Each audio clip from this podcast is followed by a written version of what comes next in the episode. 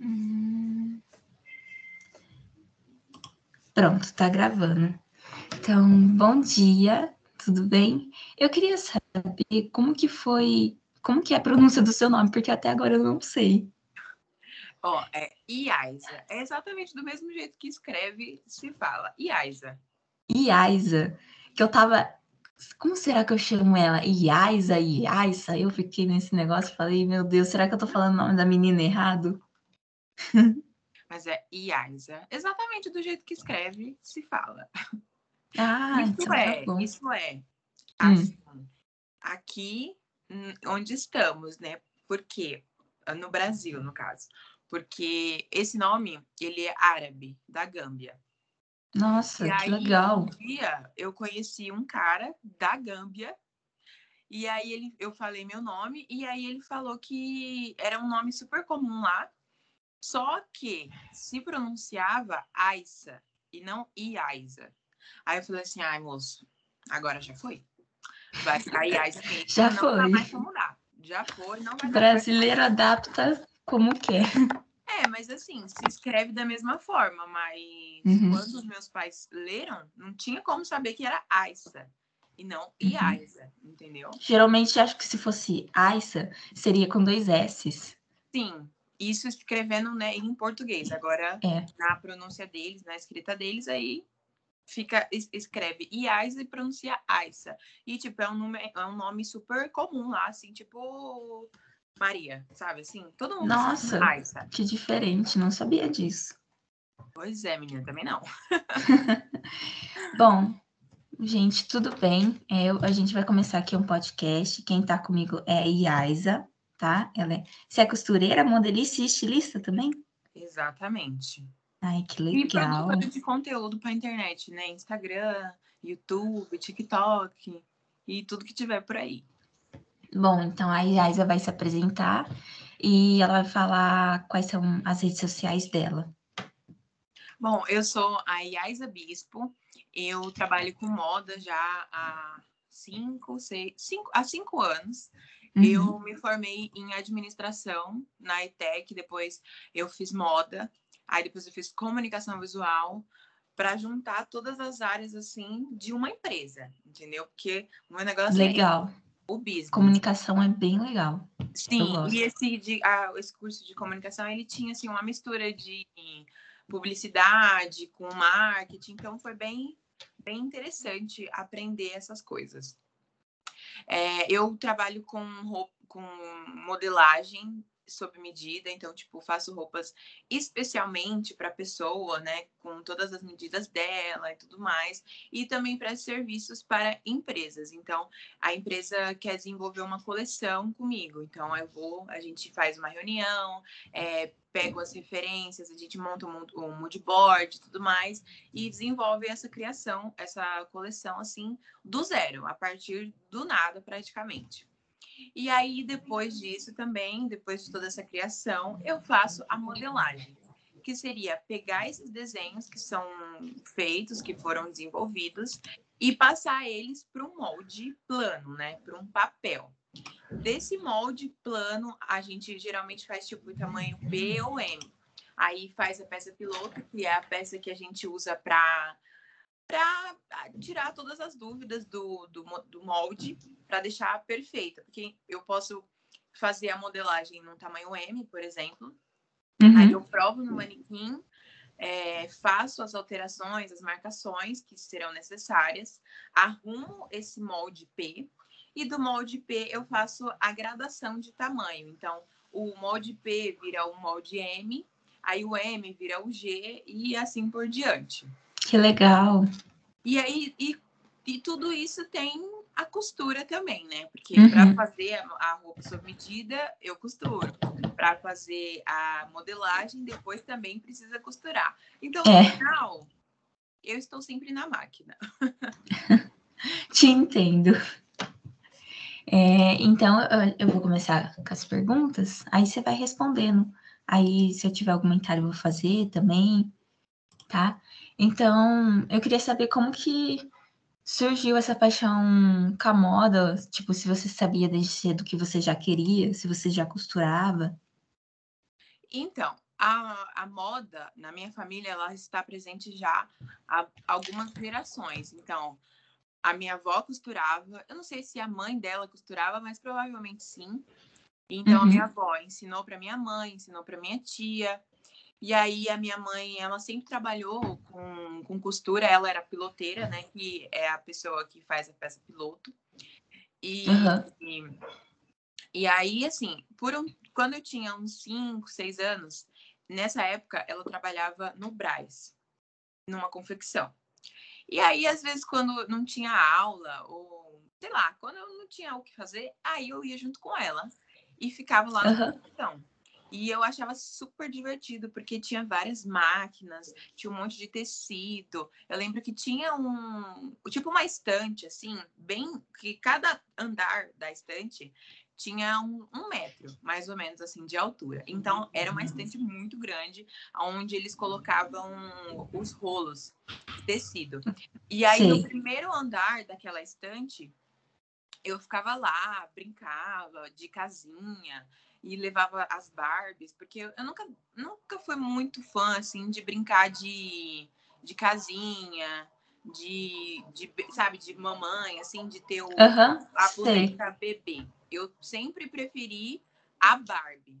Sempre achei muito mais legal, muito mais divertido. Ah, eu também já tive bastante Barbie, bastante Polly que trocava de roupa. É, Aí eu ganhei uma vez uma Barbie que você enfeitava a roupa, vinha a canetinha, você enfeitava a roupa, era mó legal também.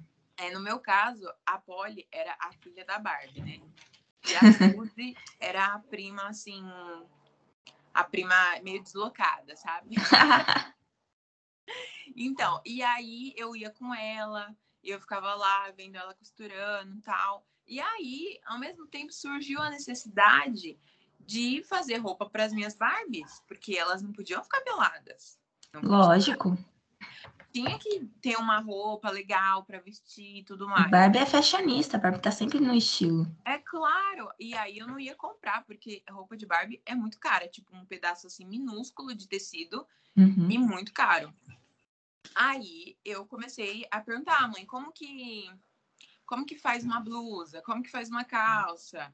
Como que faz um vestido? E aí ela foi me ensinando, assim, pequenas coisas da modelagem. Uhum. E aí eu fui aplicando isso nessas roupinhas que eu fazia de Barbie. E costurava tudo à mão. E inclusive eu destruí as minhas próprias roupas para fazer roupa para as Barbies, né? Porque eu precisava de tecido. E onde tinha tecido? No meu guarda-roupa. Era assim, eu já customizei muita roupa minha também. Então, mas assim, tudo bem. Faz parte do processo. E aí, nessa época, aí eu também fazia roupa de, de bexiga, quando pegava as bexigas de aniversário, fazia top para as Barbies. Nossa, Ai, que legal! Isso eu nunca tinha ouvido falar. Fazia maiô. Um ótimo jeito de fazer maiô com bexiga é você, você só corta assim dois, dois buracos na parte de baixo para a Barbie enfiar as pernas e pronto. Vira um maiô, entendeu? E pronto. aí tudo poderia vir. Aí eu aprendi também a fazer uns pontinhos de crochê. Então, o tricô, eu nunca sei, é o, o que é de uma agulha só. Eu também, a minha mãe que sabe. Ai, ela sabe diferenciar, mas, mas eu, eu, nunca lembro a diferença. Eu também não. E aí eu aprendi a fazer uns pontinhos disso, e aí eu fazia umas saias de tricô, fazia uns tops, fazia umas mochilinhas assim, porque tinha toda uma história envolvida. Então a Barbie, ela era fashionista, mas também era estudiosa. Então ela uhum. ia para a escola, entendeu? Então ela precisava de uma mochila para ir para a escola. E aí fazia com o tricô lá, o crochê, sei lá. Que legal. Nesse, nesse período, assim, né, uh, as pessoas ao meu redor, tipo, a minha, a minha mãe não muito, porque é aquela coisa. A mãe, no caso, né, ela era costureira, então ela sabia que não era fácil trabalhar Sim. com confecção e tal. E ela não queria que eu tivesse que passar pelas mesmas coisas de ter que acordar cedo para pegar trem, para ir pro Braz, depois voltar cansada, depois de ter ficado costurando o dia inteiro, não sei o. Não Mãe quer segurança, né? Quer é, é, estabilidade. Então, é, então, tipo assim, é claro que ela sabia que existiam outras opções, tipo, estilista, enfim, outras coisas que eu poderia fazer com a moda, mas eu acredito que ela não acho, não, não sei, eu acho que ela não era assim tão fã da ideia de tipo trabalhe com moda, entendeu? Porque Sim. ela sabia que não era fácil. Mas o meu padrasto, o, as pessoas que viam, o meu irmão, eles sempre falavam assim: Nossa, gostei do look dessa boneca, hein? No caso da Barbie. Minha família também é assim comigo. Coisa, um look, alguma coisa que eu faço de costura, eles super apoiam, assim, e gostam do que eu faço. Eu, e falam: vai nessa direção, faz moda, uhum. entendeu? Não fica perdendo tempo. É, com outras coisas, né? Então, e aí nessa época, assim, as pessoas, eles me incentivavam, achava super legal, que eu gostava disso, que eu montava os looks, e aí eles falavam assim, olha, quando você crescer, você pode fazer faculdade de moda, viu? Aí eu, hum, uhum. Quem sabe, né? Vamos ver. Só que teve um momento assim na minha vida que eu comecei a me envolver muito com questões sociais e não sei o que e tudo mais. Uhum. Aí eu queria, assim, mudar o mundo. E, na minha cabeça, a única forma que eu teria de mudar o mundo é trabalhando com alguma coisa social, para ajudar Sim. as pessoas mais necessitadas, as minorias e tal. Então, eu cheguei à conclusão naquela época que eu conseguiria fazer isso trabalhando com se eu fosse advogada. Porque aí eu poderia advogar para as pessoas mais carentes e tudo mais. Uhum. Não sei de onde que eu tirei essa ideia, mas ainda bem Então, que isso que eu ia falar. Falar, gente, foi de moda para ah, direito, advocacia. Falei, não, é nossa. É porque essa. Porque assim, quando a gente é criança, a gente quer ser. Eu já quis ser veterinária, já quis uhum. ser professora, já quis ser um milhão de coisas. No Mas... ensino médio, eu queria fazer. As minhas opções eram fotografia, história, moda, claro, em primeiro lugar. Mas se não desse certo, eu ia para, tipo, fazer história. Então, pois é, a gente tem umas coisas assim, né? Nada a ver. E... Aleatório. Mas é porque também eu comecei a ler muito. É... Como chama? Martin Luther King, esse pessoal assim. Hum, eu, aí sei. eu pensei, ah, eu quero ser igual a eles, eu quero fazer direito. Mas assim, eu acredito que se eu tivesse feito direito, eu, eu me daria bem. Porém, uhum. eu não seria plenamente feliz como eu sou hoje trabalhando com o que eu trabalho. Sim. Entendeu? Então, aí eu fiquei nessa, nesse pensamento aí de direito, sei lá, do até uns 13 anos. Então foi uhum. tipo dos 9 aos 13, por aí. Sei. Aí, com, com 13 anos, 12, 13 anos, eu voltei a fazer customizações para mim. Então era aquela uma época assim que tava, tava na moda fazer DIY, customização de roupa. Ah, eu já vi muita blogueira fazendo DIY. É. O que eu ficava com raiva naquela época, porque com 13 anos eu entrei na costura, né? Aí eu fui ver nas aulas de costura, fui ver como que funcionava realmente. Até isso, então, eu desenhava looks no papel, assim. Uhum. Fazia desenhos de roupa mesmo, desenhava roupa. E eu vi esses DIY, e eu tava começando a costura, e via como realmente funciona o, o processo. E elas, e elas fazem os negócios tipo DIY com cola quente elas fazem roupa com cola quente. Eu ficava, meu Deus do céu, até hoje que eu vejo um DIY, eu até parei de ver DIY de blogueira mesmo, blogueirinha, influencer, porque elas fazem umas coisas e é tudo com cola quente. Eu falo, Sim, gente, vai dá. passar na máquina? Não dá, não tem condições, desculpa. Mas quem costura sabe, porque cola quente não tem condições, não. Cola quente com cola de pano. Ai, Assim, fazer uma barrinha com cola, com cola de pano até vai. Mas, uhum. tipo, costurar com cola não tem como, não dá. Porque você vai andar na rua. Vai não, fazer vestido com cola, sabe? Eu falava, ah, não, não tem condições. Hum, hum, hum, então, aí, depois, aí eu, com esses 13 anos, eu comecei a fazer esses, essas customizações. E aí, eu, um, dia eu falei assim, ah, eu quero costurar. Aí eu quero, eu quero uma saia lápis. Queria uma saia lápis, que tava na moda saia lápis. E aí eu queria, eu precisava. Então, eu fui lá, pesquisei no YouTube como que, que fazia. Fui na loja de tecido, comprei o tecido, fiz a modelagem assim do jeito que eu vi lá no no, no vídeo. Inclusive, você tá, tá travada. Tá normal aí para você?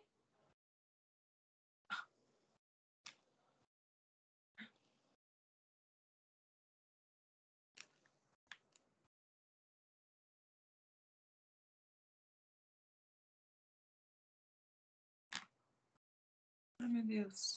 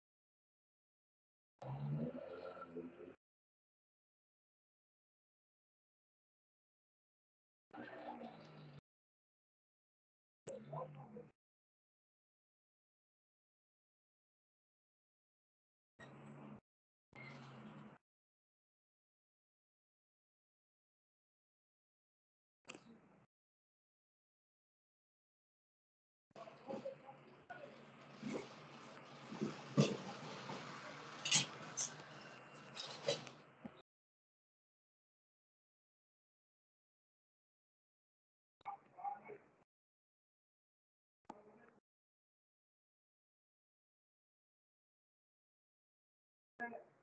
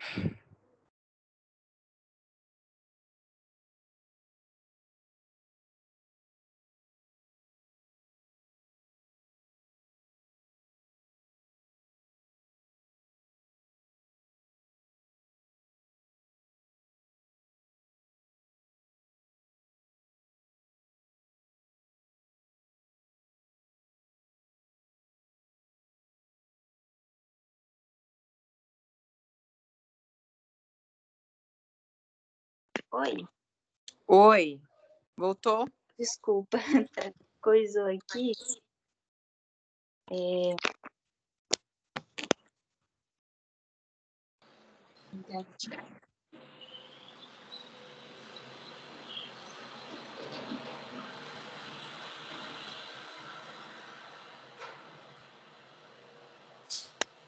A minha internet caiu.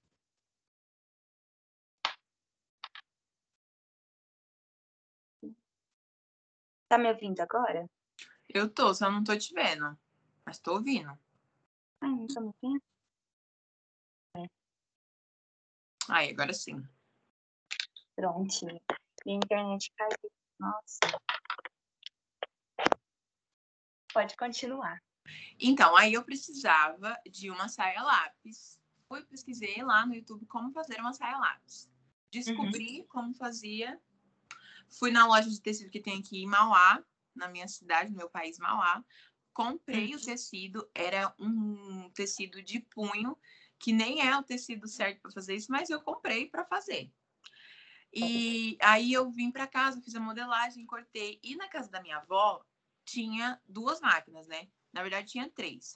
Uma caseira, aquela, aquela Singer antigona, sabe? Preta, que a gente não se utilizava, só ficava lá de enfeite. E tinha uma reta industrial. Aí, eu nunca gostei de, de, de costurar na, na, re, na, na caseira. Achava muito ruim, nunca, aí, nunca foi a minha vibe costurar na caseira. E antes disso, antes disso, com a minha mãe, lá na casa da minha avó, eu, já tinha costurado algumas coisas na industrial. Então, tipo, eu, eu me sentia segura de costurar ali, entendeu?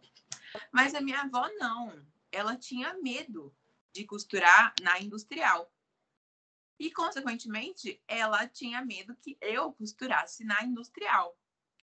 E a avó, deixa eu costurar, pelo amor de Deus. Ai, não, porque você vai se machucar. Ai, não sei o que, não sei o que lá.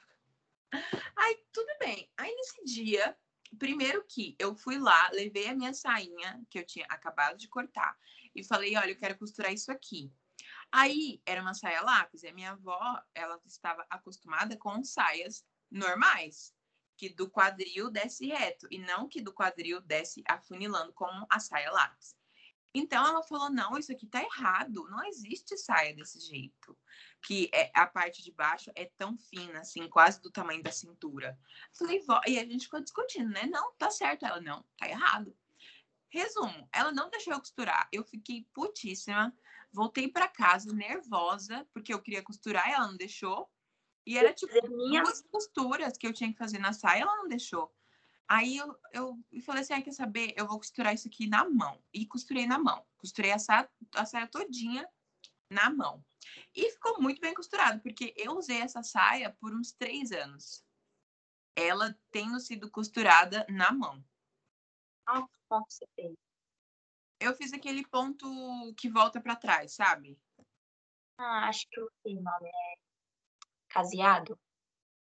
Não, não é o caseado. É que você dá um ponto para frente e depois você volta meio ponto para trás. E aí ele fica mais forte. O ponto e não e não não não não estraga. Eu fiz umas quatro roupas assim, com esse ponto costurando na mão. Porque aí depois disso, eu fui lá na minha avó e falei assim: "Olha aí a saia que eu fiz. A senhora não deixou eu costurar na máquina, mas eu costurei do mesmo jeito". Aí ela: é, tô vendo, né? Aí depois disso ela deixou. Mas depois desse ponto, depois disso, menina, não teve mais volta, porque toda hora que eu queria fazer roupa nova, toda hora eu queria costurar. E aí era meio é. ruim. É, depois que começa, não tem volta, já era. E aí eu, eu não queria ficar indo na casa dela toda hora pedir permissão para usar a máquina. Porque a máquina que tinha lá, a industrial, na verdade, era da minha tia que elas, ela tinha confecção. Travou de novo. Ah, voltou. Então, ela uhum. tinha, a minha tia tinha uma confecção, então ela tinha várias máquinas. Aí ela acabou desistindo da, da confecção, vendeu todas as máquinas e deixou só essa industrial que estava lá na casa da minha avó. Aí eu falei com a minha tia, falei, tia, Você não quer vender para mim a sua máquina por um preço bem acessível, coisa assim, de sobrinha para, né, de tia para sobrinha? Aí ela falou, ah, tá bom. Aí eu acho que eu paguei, sei lá, 250, 300 reais na industrial uhum. dela. Só que, tipo assim, não mudou muito, porque quando ela precisava, ela ia na casa da minha avó usar. E aí, no uhum. caso, eu, a, a, casa da minha avó é na rua de cima. Então, a, a, máquina estando aqui, se ela precisasse, era, ela só, era só vir aqui em casa, entendeu? Então não mudou muita coisa para ela. Mas para mim foi assim uma coisa, uma virada de chave. Foi uma coisa assim, ó, uau, agora sim. Porque com a máquina aqui em casa, é. então, ali naquele momento, a Yasa que eu sou hoje começou a nascer. Porque ali eu comecei a costurar, fazer várias roupas, roupas horríveis, por sinal, porque eu não sabia o que eu estava fazendo, né? Porque a minha mãe, ela me ensinou, tipo, o básico, né? Ela uhum. me ensinou a fazer a costura reta, assim. Eu nunca tive problema em, em costurar, tipo, a fazer Sim. a costura reta, porque eu, eu, sei que muita gente, assim, não consegue costurar reto, fica, a, o ponto fica, assim, todo torto. Mas eu nunca tive esse problema, essa dificuldade. E aí a minha mãe ia me ensinando, me ensinando algumas coisas, quando eu precisava colocar um zíper. Aí eu perguntava, e aí, mãe, como que põe o zíper? Aí ela me, me explicava. Só que chegou um momento assim que eu parei de pedir explicações para ela e só ia fazendo o que eu não sabia fazer. Eu pesquisava no YouTube e assim a é, gente é, criou. ia. Criar autonomia. A costura tem isso também. Você começa a criar uma autonomia, isso é muito bom. Sim, e aí foi isso que aconteceu comigo. E aí, menina, eu lembro que a primeira peça que eu vendi foi um top ombro a ombro, assim, que também é ciganinha, que também estava uhum. na moda na época, em, sei lá, 2015. 2000, é, acho que era 2015, 2016, por aí.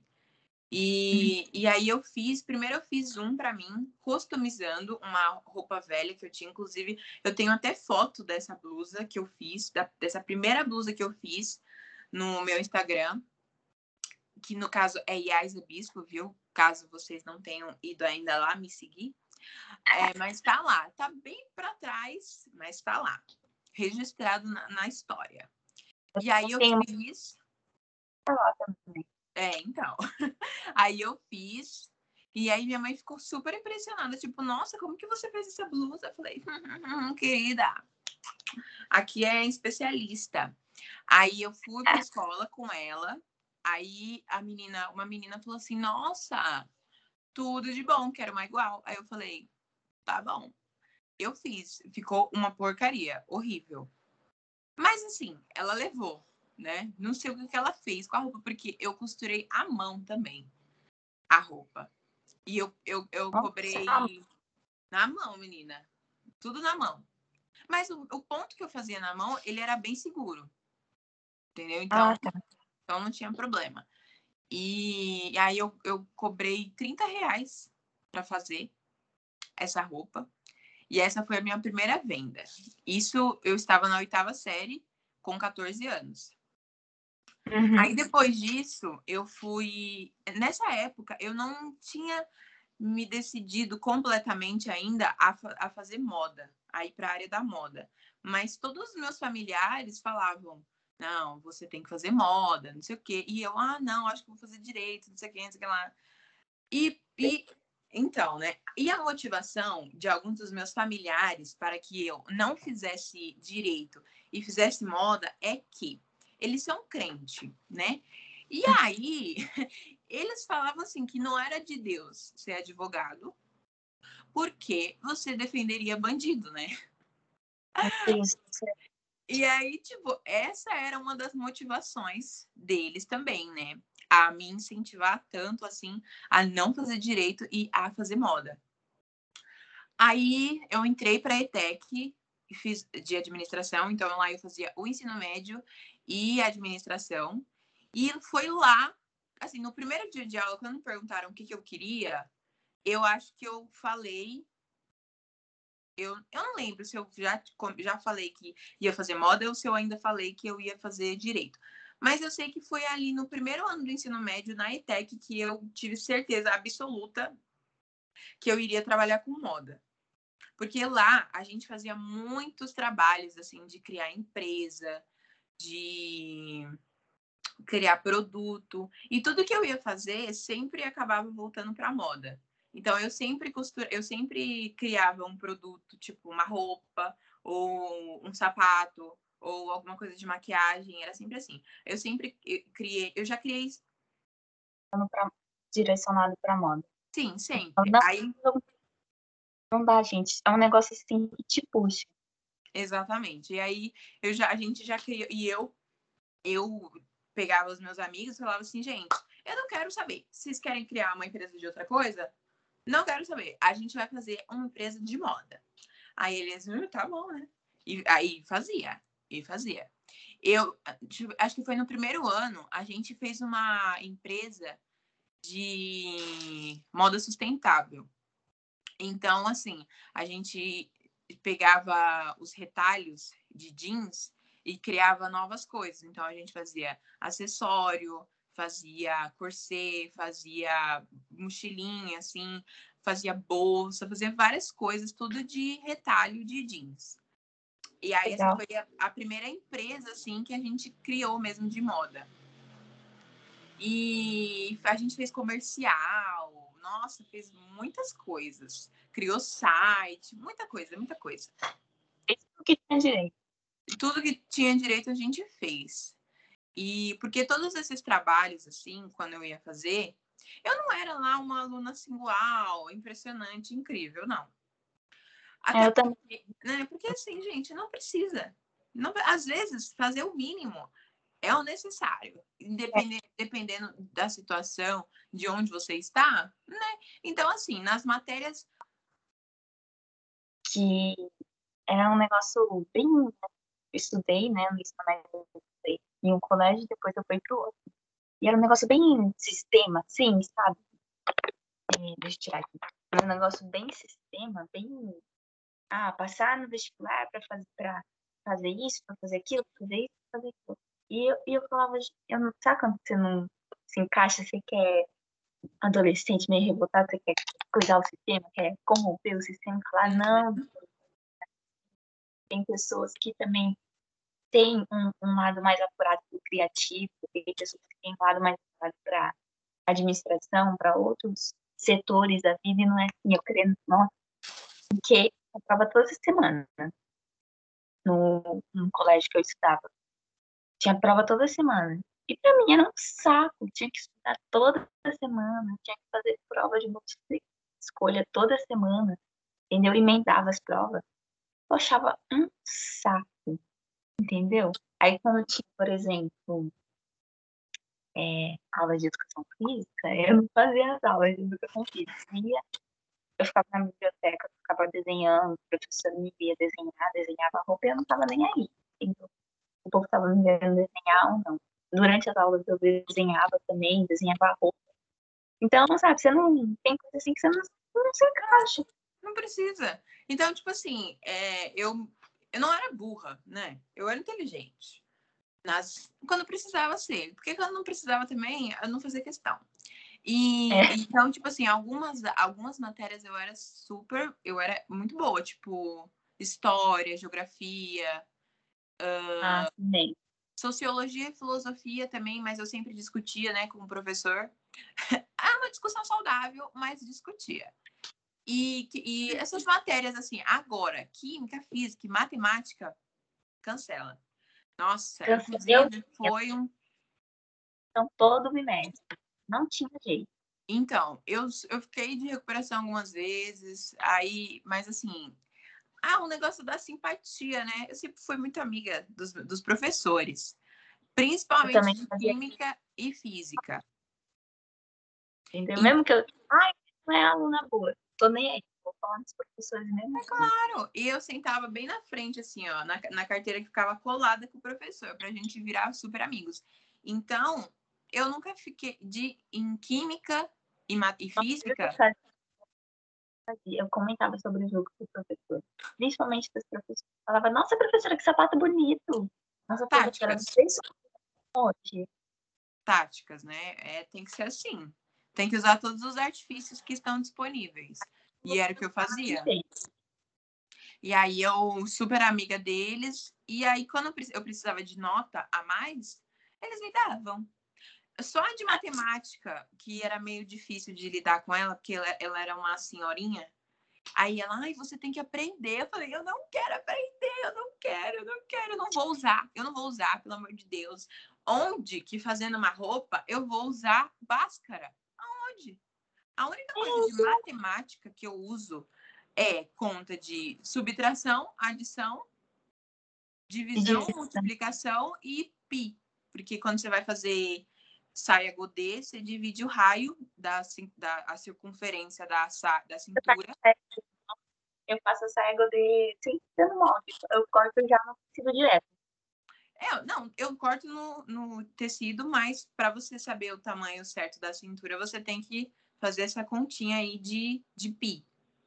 Que você é que divide... me pro jeito. É? jeito ah, é, é, a tira a circunferência da, da cintura mesmo, na, na fita métrica, pega aquela medida, divide em quatro, aí você vai ter as medidas divididas em quatro, né? Uhum. Aí depois você joga o tecido, é que faz tempo que eu fiz a, a saia, mas eu sei mais ou menos como fazer de cabeça já. Joga o tecido, dobra ele, né? Aí vai ter a pontinha. Nessa pontinha, a, medida que você tem da cintura, você divide ela por dois. Por dois ou por quatro, não sei. Não, não vou lembrar agora. Aí, depend, aí depois você mexe também com o comprimento da saia que você quer. Aí vai ter a marcação, né? Arredondado. É que eu explicando aqui vai parecer uma piscina né? Mas que não são sabe. Mas, e a partir desse arredondado, eu vou, tipo, ah, é, 70 centímetros de saia, 70 centímetros de comprimento de saia. Eu pego do bem do, do risco onde eu fiz e vou riscando, tipo, como se fosse e completando a volta. Aí, quando você vê, é, o tecido seu tá assim, na diagonal, tem a cintura lá, que é o risco menor, e depois tem a, a barra, que é onde termina. Então, o jeito que eu faço é mais ou menos assim, só que para você achar essa distância que você vai colocar da, da cintura, você divide por pi, porque você vai ter exatamente o valor da cintura. Que é assim, tipo, a cintura de 70 centímetros, então é 70 dividido por 3,14. Que é esse, aí esse uhum. valor você vai é, marcando a partir do, do, do raio da já... cintura. Ela faz a divisão por pi também. É, então. Na é... minha cabeça. Gente, como assim? Não, mas é. Porque me ensinaram é 3,14 pi. O pi, né? É 3,14. E é isso. Aventureira Aventureira. É o Instagram Sei. dela. Uhum. Ela é muito. Eu conheço, sim. Ela é sucesso. Muito boa. Então, aí onde a gente parou? Ah, na escola. Ah, né? Eu era boa em algumas matérias e outras. Hum. E em, nas matérias de administração, essa sim eu fazia questão de me esforçar, porque nesse momento eu já sabia que eu queria ter uma empresa, que eu queria trabalhar para mim mesma, uhum. eu nunca gostei, eu sempre achei o ó esse negócio de trabalhar para outra pessoa. E, e aí eu, nas, nas matérias de administração, aí sim eu focava, eu dava o meu melhor, principalmente nas aulas de administração, de, de marketing. E aí, uhum. no segundo ano. É legal.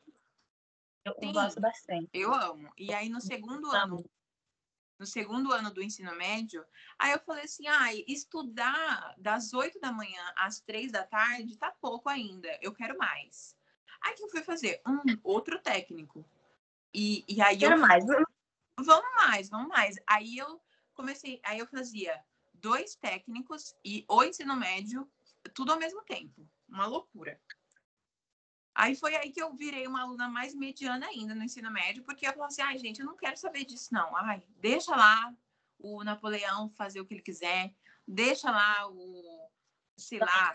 As... Toda semana.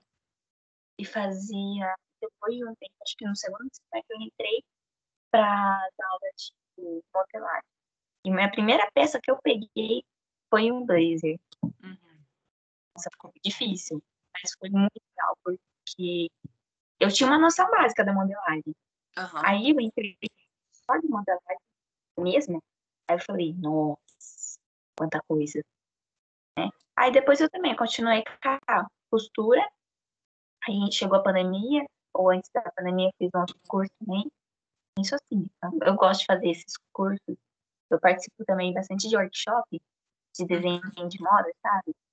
Porque tem muito material, eles disponibilizam materiais muito legais, onde, onde eu estava pegando uma mochila que eu tenho de marketing de moda. E tem muita coisa, ela, ela fala sobre Instagram, ela fala sobre atendimento do cliente, entendeu? Então, tudo que vai aparecendo que está ao meu alcance, eu vou fazendo. Sim, é importante sempre a gente se manter atualizada, né, em tudo. E aí eu fiz esses dois técnicos ao mesmo tempo, e ensino médio, e depois na hora de fazer o TCC, foi os dois TCCs ao mesmo tempo, o de moda e o de administração. E o de moda eu fiz sozinha, porque eu fiz o meu TCC inspirado é, no livro que o meu pai tirou o meu nome, que é o Negras Raízes, que conta a história do Conta Quinte, lá da Gâmbia e tudo mais. Então, tipo assim, era uma coisa muito pessoal que não tinha como fazer com outra pessoa, sabe? Se eu fizesse com outra pessoa, a pessoa não ia ter o mesmo sentimento pela história, pelo tema, como eu tinha. Então, eu falei assim, ai, gente, eu vou fazer sozinha, quero nem saber. E aí foi o que eu fiz, né? Foi uma boa escolha? Não sei, porque eu fiquei doida. Fiquei assim, ó, não aguentava mais. O, o tanto de coisa que eu tinha para fazer. Porque o, TC, o TCC de administração era um, um, um negócio, menina, uma ABNT que chegou a 200 páginas. Meu Deus do céu. Então, muita coisa, muita coisa. Eu fiz em trio, eu e mais duas pessoas, mas assim, e graças a Deus eles eram pessoas que entendiam super o meu lado, assim, sabe? Eles entendiam que eu estava fazendo outro técnico, que eu estava fazendo outro TCC. Então, eles não cobravam, assim, tanto de mim quanto eles cobravam de si mesmos, entendeu? Mas, assim, eu, eu fazia a minha parte, eu não deixava de fazer a minha parte. Mas, sempre que, que tinha uma tarefa a mais, eles não me davam eles faziam, entendeu? Porque eles sabiam que uhum. eu, né, ia ser complicado. E aí, beleza, acabou o ensino médio, aí eu falei assim, agora, acabou o ensino médio e todos os outros técnicos, né? Aí eu falei, bom, agora eu quero, isso foi 2019, eu terminei o ensino médio em 2019. Aí em 2020, é, em 2020, aí eu falei assim, agora eu quero trabalhar em algum lugar, em alguma empresa, para eu adquirir experiência. E foi Sim. o que eu fiz. Aí eu comecei a trabalhar numa, num, numa marca, assim, de fast fashion, de atacado, sabe? Lá no Braz. Sim.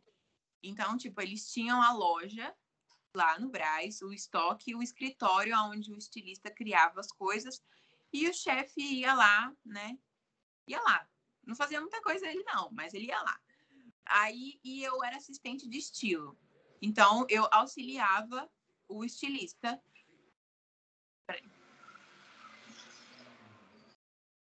Carro ali do, sei lá, do açougue, não sei. então, eu auxiliava o estilista nas coisas. Então, tipo, ele criava a estampa. Aí, eu pegava a estampa e definia novas combinações de cores. Então, se a estampa era azul, verde, rosa, aí eu fazia rosa, azul e amarelo, sei lá. Criava essas essas variações de cor. Porque quando você as roupas em atacado, elas precisam ter umas pelo menos três variações. Porque como vende muito para muitas pessoas, é bom que tenha essas variações para não ficar tipo tudo exatamente igual, né, em todos os lugares. E essa empresa, eles vendiam muito para muitos lugares, assim, do Brasil inteiro. É, vendia, eles é, vendia porque eu acho que nem tem mais essa loja. Isso que dá, me demitir. Me demitiu? Faliram. Ah, porque a gente não chegou nessa, nesse ponto da história. Mas depois eu fui demitida, né? Mas Nossa. Tudo bem. Mas assim, Aí lá eu fazia, eu comprava coisas também, né, por telefone, comprava tecido, comprava aviamento. Eu fazia algumas coisas do Instagram também, né? Porque eles demitiram a pessoa que era responsável somente pelo Instagram para eu fazer o meu trabalho e o trabalho da pessoa que tinha sido demitida. Mas eu falei, não, tudo bem. Experiência, né? Tô aqui adquirindo experiência. E aí, assim foi. Eu fiquei trabalhando lá no Braz um mês, que eu comecei depois do. Uma semana, na semana seguinte, depois do carnaval. Aí eu fiquei esse resto do mês de março. Só que aí depois veio o coronavírus. Aí a gente foi, ficou umas duas semanas trabalhando em casa. E depois disso, aí a moça lá do RH me ligou e falou assim: Olha, gata, sinto muito, mas tchau, tchau. A gente vai desligar você. Aí eu falei: ah, tá bom, né? Fazer o quê? Aí eu fiquei meio triste, meio abatida. Fiquei, nossa, gente, que eu fui demitida. Ah, não acredito. Mas não foi culpa minha, foi culpa do coronavírus, entendeu? Né, por favor. Porque eu era uma boa, eu, eu me considerava uma boa funcionária. E fazia até mais do que eu era contratada para fazer. Entendeu? Uhum. E aí, beleza. Aí eu fiquei uns dois meses, assim, meio tipo, tá bom, gente, mas e agora? O que, que eu faço? Eu fiquei meio, meio lost, assim, meio perdida, sabe? Na, na pandemia. O que eu vou fazer? Ai, meu Deus. Fiquei assim, meio, meio, né, sabe? Aí, do nada, começou a aparecer vários. É, voltou a aparecer várias. Quer dizer, na verdade, nunca parou de aparecer encomenda de roupa. Mesmo uhum. eu estando trabalhando lá no Braz, na loja, eu ainda fazia roupas sob medida. Ainda continuava Sim. fazendo, eu fazia os dois ao mesmo tempo. Trabalhava lá na, na marca e fazia as roupas sob medida.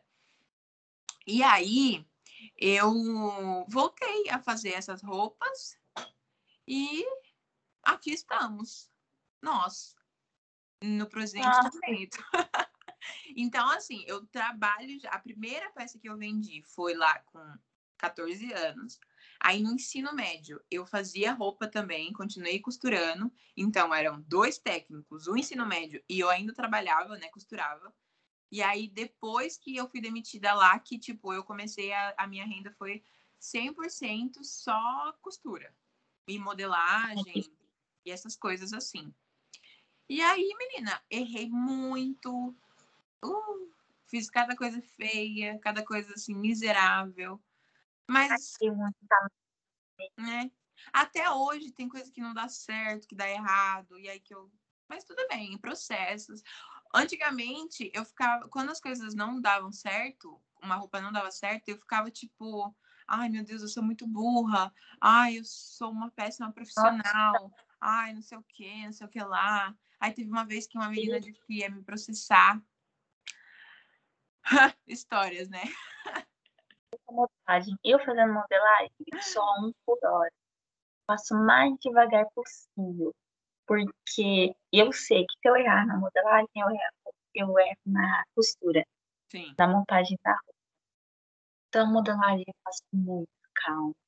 Vou fazendo, eu vou lendo, eu tenho, né, que a professora dá bastante instruções, Uhum. eu vou lendo palavra por palavra, vou lendo linha por linha, vou fazendo, entendeu? Se eu não te- entender, eu volto lá e faço de novo, porque modelagem, eu sempre fui ruim em matemática, então pra mim a modelagem é muito complicada, sabe? Sim, Então eu vou entendo. bem devagar. Mas no final dá tudo certo. Eu também, antigamente, eu usava a apostila para ir me guiando e tal. Mas chega uma hora que você decora, assim. Eu já decorei os processos, então eu só vou fazendo tudo de cabeça, assim. Que quando- Alguns eu aí eu vou lendo, vou lembrando, já vou fazendo, ah, isso aqui é aqui, Aham. isso aqui é que já consigo ficar de letra. É, mas é tudo. Uma hora você vai decorar tudo, como faz calça, sem olhar na apostila, blusa, tudo. Tudo, tudo, tudo. E aí. E aí é isso aí, né? Hoje, aí hoje eu, eu faço já. é, faço roupa, tipo, vestido de madrinha, é, vestido de 15 anos, adoro fazer 15 anos. Ah, faço esses, esse trabalho de estilismo, né? De criar a coleção. Agora a gente está desenvolvendo uma coleção fitness de. isso- Sabe, tipo assim, mas é um fitness que dá para você usar no dia a dia, sabe? Tem um pouco de inspiração dos anos 80, do glow dos anos 80. Então, tá bem legal. Bem interessante. Quando ficar pronto, ó, vai ser sucesso. E aí é isso, né? Mas assim, empreender é um babado, viu? Porque você não tem dia de folga, você não tem férias, você não tem fim de semana. Tipo, a gente vai acabar aqui e eu vou fazer o quê? Trabalhar, fazer roupa. Porque, e fim de ano, principalmente, é sempre muito corrido, tem milhões de coisas para entregar. É babado. Mas no final tudo dá certo. Aí eu também estou a vender produtos digitais na internet sobre moda e cultura, né? Mas eu quero um dia também transformar, passar esse, passar esse negócio e transformar em uma loja de roupa também. Mas é assim também, porque ninguém vai fazer com você. Aham. Então, o tempo, tem tempo que sobra no dia final de semana, eu gravo, faço as gravações, gravo vídeo no canal, vídeo no TikTok, é, mostro os meus trabalhos, mostro o que eu já fiz, é, mostro os projetos que estão por vir. Então, assim, é você tem que fazer. É você por você.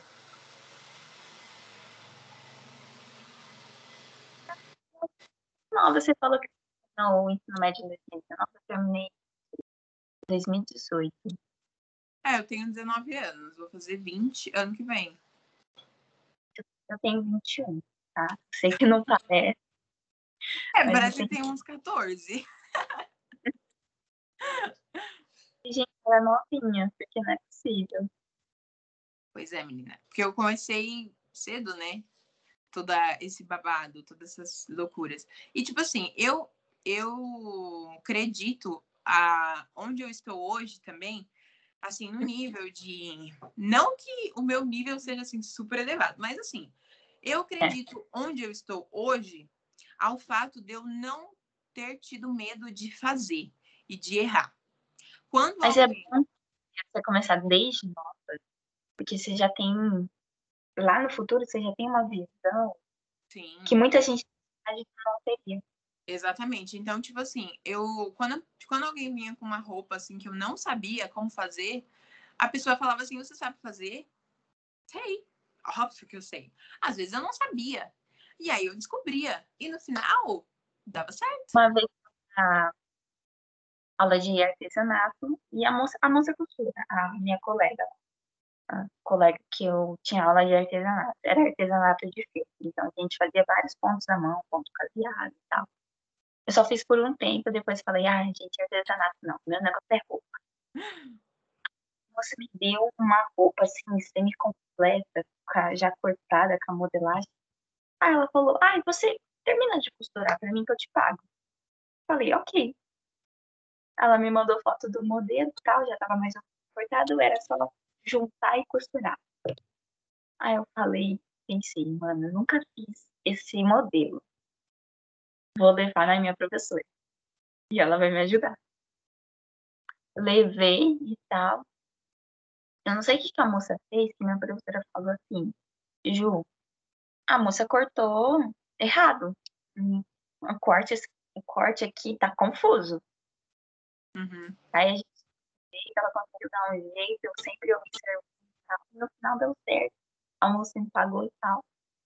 Mas também, assim, tudo que eu não sabia, a professora me explicava que nem eu fiz em 2019 um curso de design de moda, profissionalizante, lá em São João da Boa Vista. Uhum.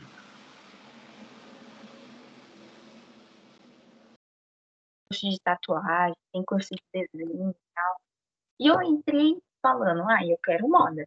Né? Eu tinha acabado de sair do ensino médio, né? Eu fazia costura e fazia os meus desenhos de, de, de moda mas não tinha técnica. Eu entrei assim, parece que uma porta se abriu, sabe? Porque eu comecei a adquirir experiência. Aí, no curso, a gente fez um desfile, né? No meio do ano, e depois a gente fez outro desfile, que foi o desfile de conclusão de TCC também. Meu TCC foi pouquinha coisa, não deu muita página, uhum. né? Aí eu fiz sobre a bonequinha de luxo e tal. E a professora também me ajudou muito, muito nas confecções, né? Aí puxei minhas amigas amigas daqui, para modelar comigo, para ser as modelos, né? No final deu tudo certo, mas o que eu tava falando também com a outra moça que eu gravei o podcast, né? É todo um trabalho que você tem e no final é tipo um, uns 15, 20 minutos de Sim. E só depois que foi cair minha ficha, que eu tinha participado de desfile, que eu tinha participado de uma desfile, que eu tinha feito isso, que eu tinha feito aquilo. Aí depois, né? Aí na pandemia, eu acabei fazendo máscara de. Uhum. Fiz máscara. Vendi, nossa, vendi um monte lá no condomínio. Tinha dia que, tipo assim, domingo, 9 horas da manhã, e a gente bater na porta. Pegar máscara, pegar encomenda de máscara Ficava, e depois eu entrei na faculdade, depois fiz estágio. Aí fui fazendo a costura online. Aí parei, mas eu quero ver se eu ainda volto a fazer a costura. As aulas e você faz faculdade de moda? Não. Eu faço faculdade de pedagogia. Ué. Exatamente. Tudo, todo mundo que eu falo isso fica com um nó na cabeça. Mas por que você escolheu fazer pedagogia? Então, eu queria fazer faculdade de moda, só que aqui onde eu moro, em Minas, não tem moda, né? É tudo muito administração, médico, medicina, pedagogia, essas coisas. E no ensino médio eu tive uma visita, fui, a gente foi visitar a faculdade. E todo mundo foi para a área de ciências exatas e tal. E o que eu mais vi próximo foi publicidade e propaganda. Uhum. E eu fui ao curso de publicidade e propaganda a parte de criação dele, eu me apaixonei. Porque que eu, eu gosto de ficar nos bastidores, né? Eu, eu acho que estilista, costureira, assim, gosta de bastidores, porque você vê como que é feito o processo, né? Aí eles tiraram foto, fizeram os alunos tirar foto, me convidaram para tirar foto. Eu não quis tirar foto, porque eu queria ver como que era, como que eles tiravam foto, como que eles transformavam aquela foto, como que era feito o cenário. Eu queria ver como que era feito as uhum. coisas. E na costura a gente tem disso, de como que é feita as coisas, como que é feita a roupa, né? Eu adorei, aí, sei lá, uma opção, tipo, ah, pai, meus pais, né? faz pedagogia para você não ficar parada, né? Então a gente não sabe como vai ser por causa desse vírus. Aí eu entrei e eu faço, né? Ainda faço pedagogia, mas faço assim, vou fazendo, sabe? Uhum. Assista, entrego o que tem para entregar. Mas também a hora que eu tiver a oportunidade de transferir, eu vou sair e vou para moda direto, sem pensar duas vezes. Ah, entendi. Olha, é, teve uma época que eu cogitei fazer design de moda e tal, mas depois, principalmente depois que eu fiz o técnico, eu cheguei à conclusão que não precisava. Que... Então, eu sempre quis fazer um. Lá na cidade onde eu morava, é, a gente tem Senac, Senai, e sempre tem uma coisa que eu fico sempre curiosa, né? Que eu quero muito fazer também, é. Como que chama? Sabe aquelas consultoria de imagem moda. Uhum, sim, acho bem legal também. E sempre que existia essa produção em técnico de moda ou uma coisa de criar, é de criação em imagem. E eu estou lendo um livro sobre que fala sobre fala sobre style, sobre criação de imagem de moda, e é muito legal, eu achei muito legal. Então, assim, não que necessariamente fazer a faculdade, mas em fazer um técnico, que eu sempre tive curiosidade, sabe? Uhum. Ah, eu sou defensora dos técnicos. A faculdade, para mim, eu quero fazer é, depois, eu quero fazer a faculdade de negócios de moda, que aí já é outra coisa, né? Que é mais a parte administrativa, tal, do, do business, que é o que eu amo. Mas uhum. a, o design de moda, para mim, eu acho que seria, assim, perda de tempo. Porque é acho muito... Tá... Isso daí.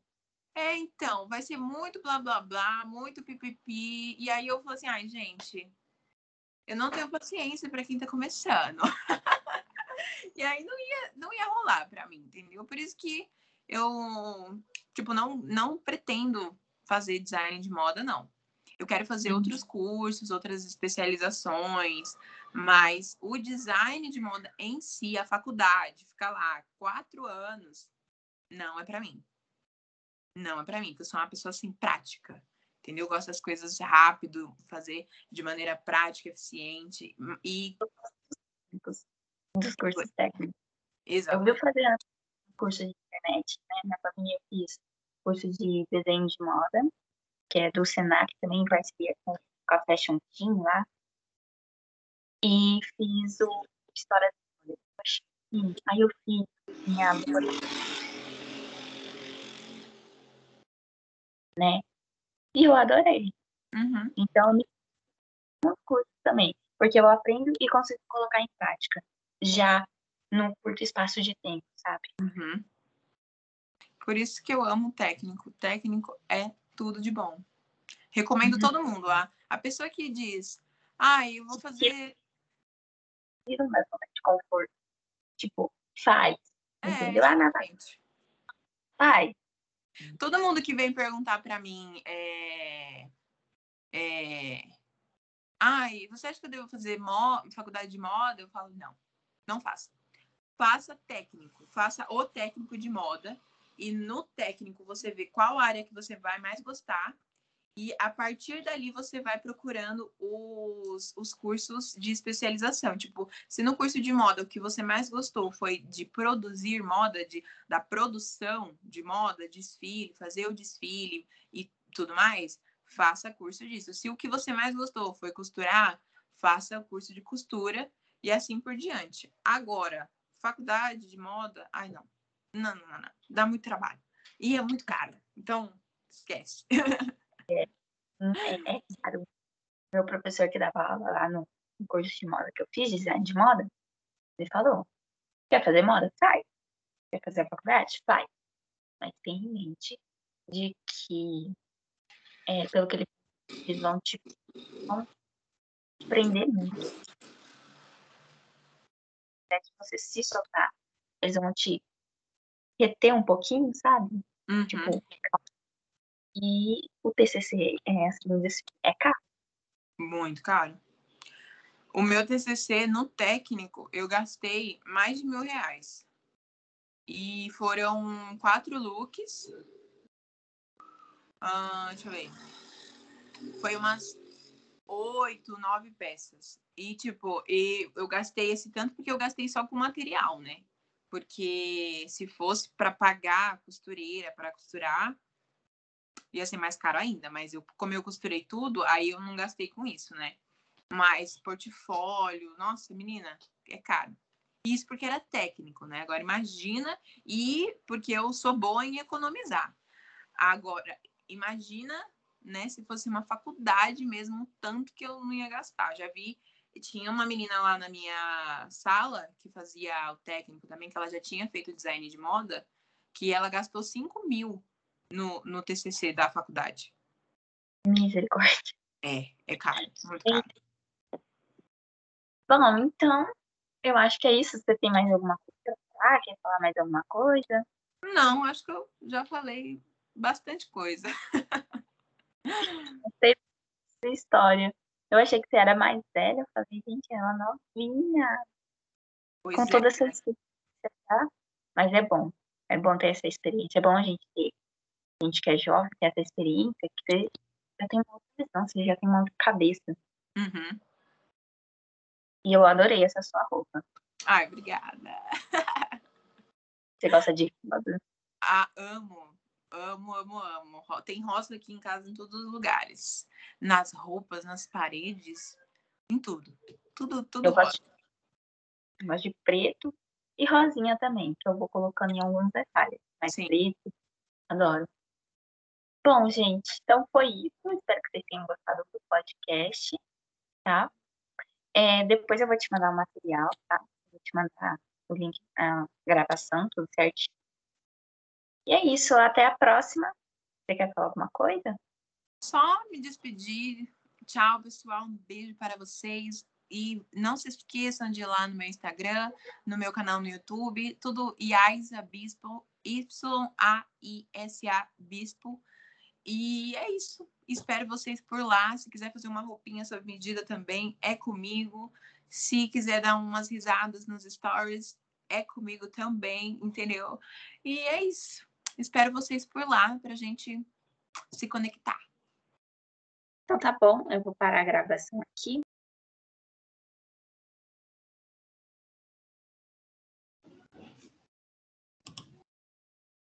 Hum. Pronto, tá gravando. Então, bom dia, tudo bem? Eu queria saber como que foi, como que é a pronúncia do seu nome, porque até agora eu não sei. Ó, é Iaisa. É exatamente do mesmo jeito que escreve, se fala. Iaisa. Iaisa, que eu tava.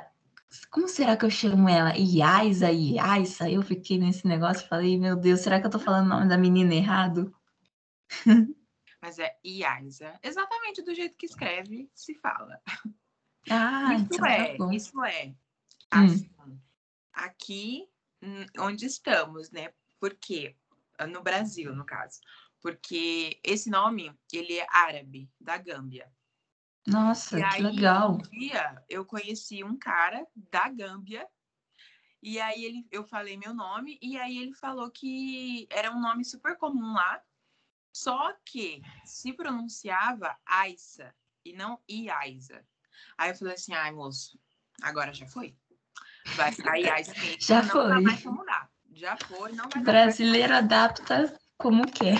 É, mas assim, se escreve da mesma forma, mas Uhum. quando os meus pais leram, não tinha como saber que era Aissa e não Uhum. Iaisa, entendeu? Geralmente, acho que se fosse Aissa, seria com dois S's. Sim, Isso escrevendo né, em português. Agora, É. na pronúncia deles, na escrita deles, aí fica es- escreve Iaiza e pronuncia Aissa. E, tipo, é um, nome, é um nome super comum lá, assim, tipo Maria, sabe? Assim, todo mundo Nossa. Aissa. Que diferente, não sabia disso. Pois é, menina, também não.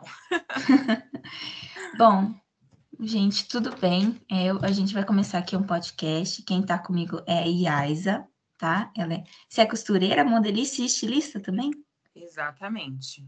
Ai, que E legal. produtora de conteúdo pra internet, né? Instagram, YouTube, TikTok e tudo que tiver por aí. Bom, então a Yaisa vai se apresentar e ela vai falar quais são as redes sociais dela.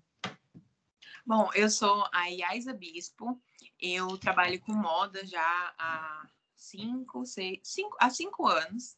Uhum. Eu me formei em administração na ETEC, depois eu fiz moda, aí depois eu fiz comunicação visual para juntar todas as áreas assim de uma empresa, entendeu? Porque o meu negócio Legal. é o business. Comunicação é bem legal. Sim, e esse, de, ah, esse curso de comunicação, ele tinha, assim, uma mistura de publicidade com marketing, então foi bem, bem interessante aprender essas coisas.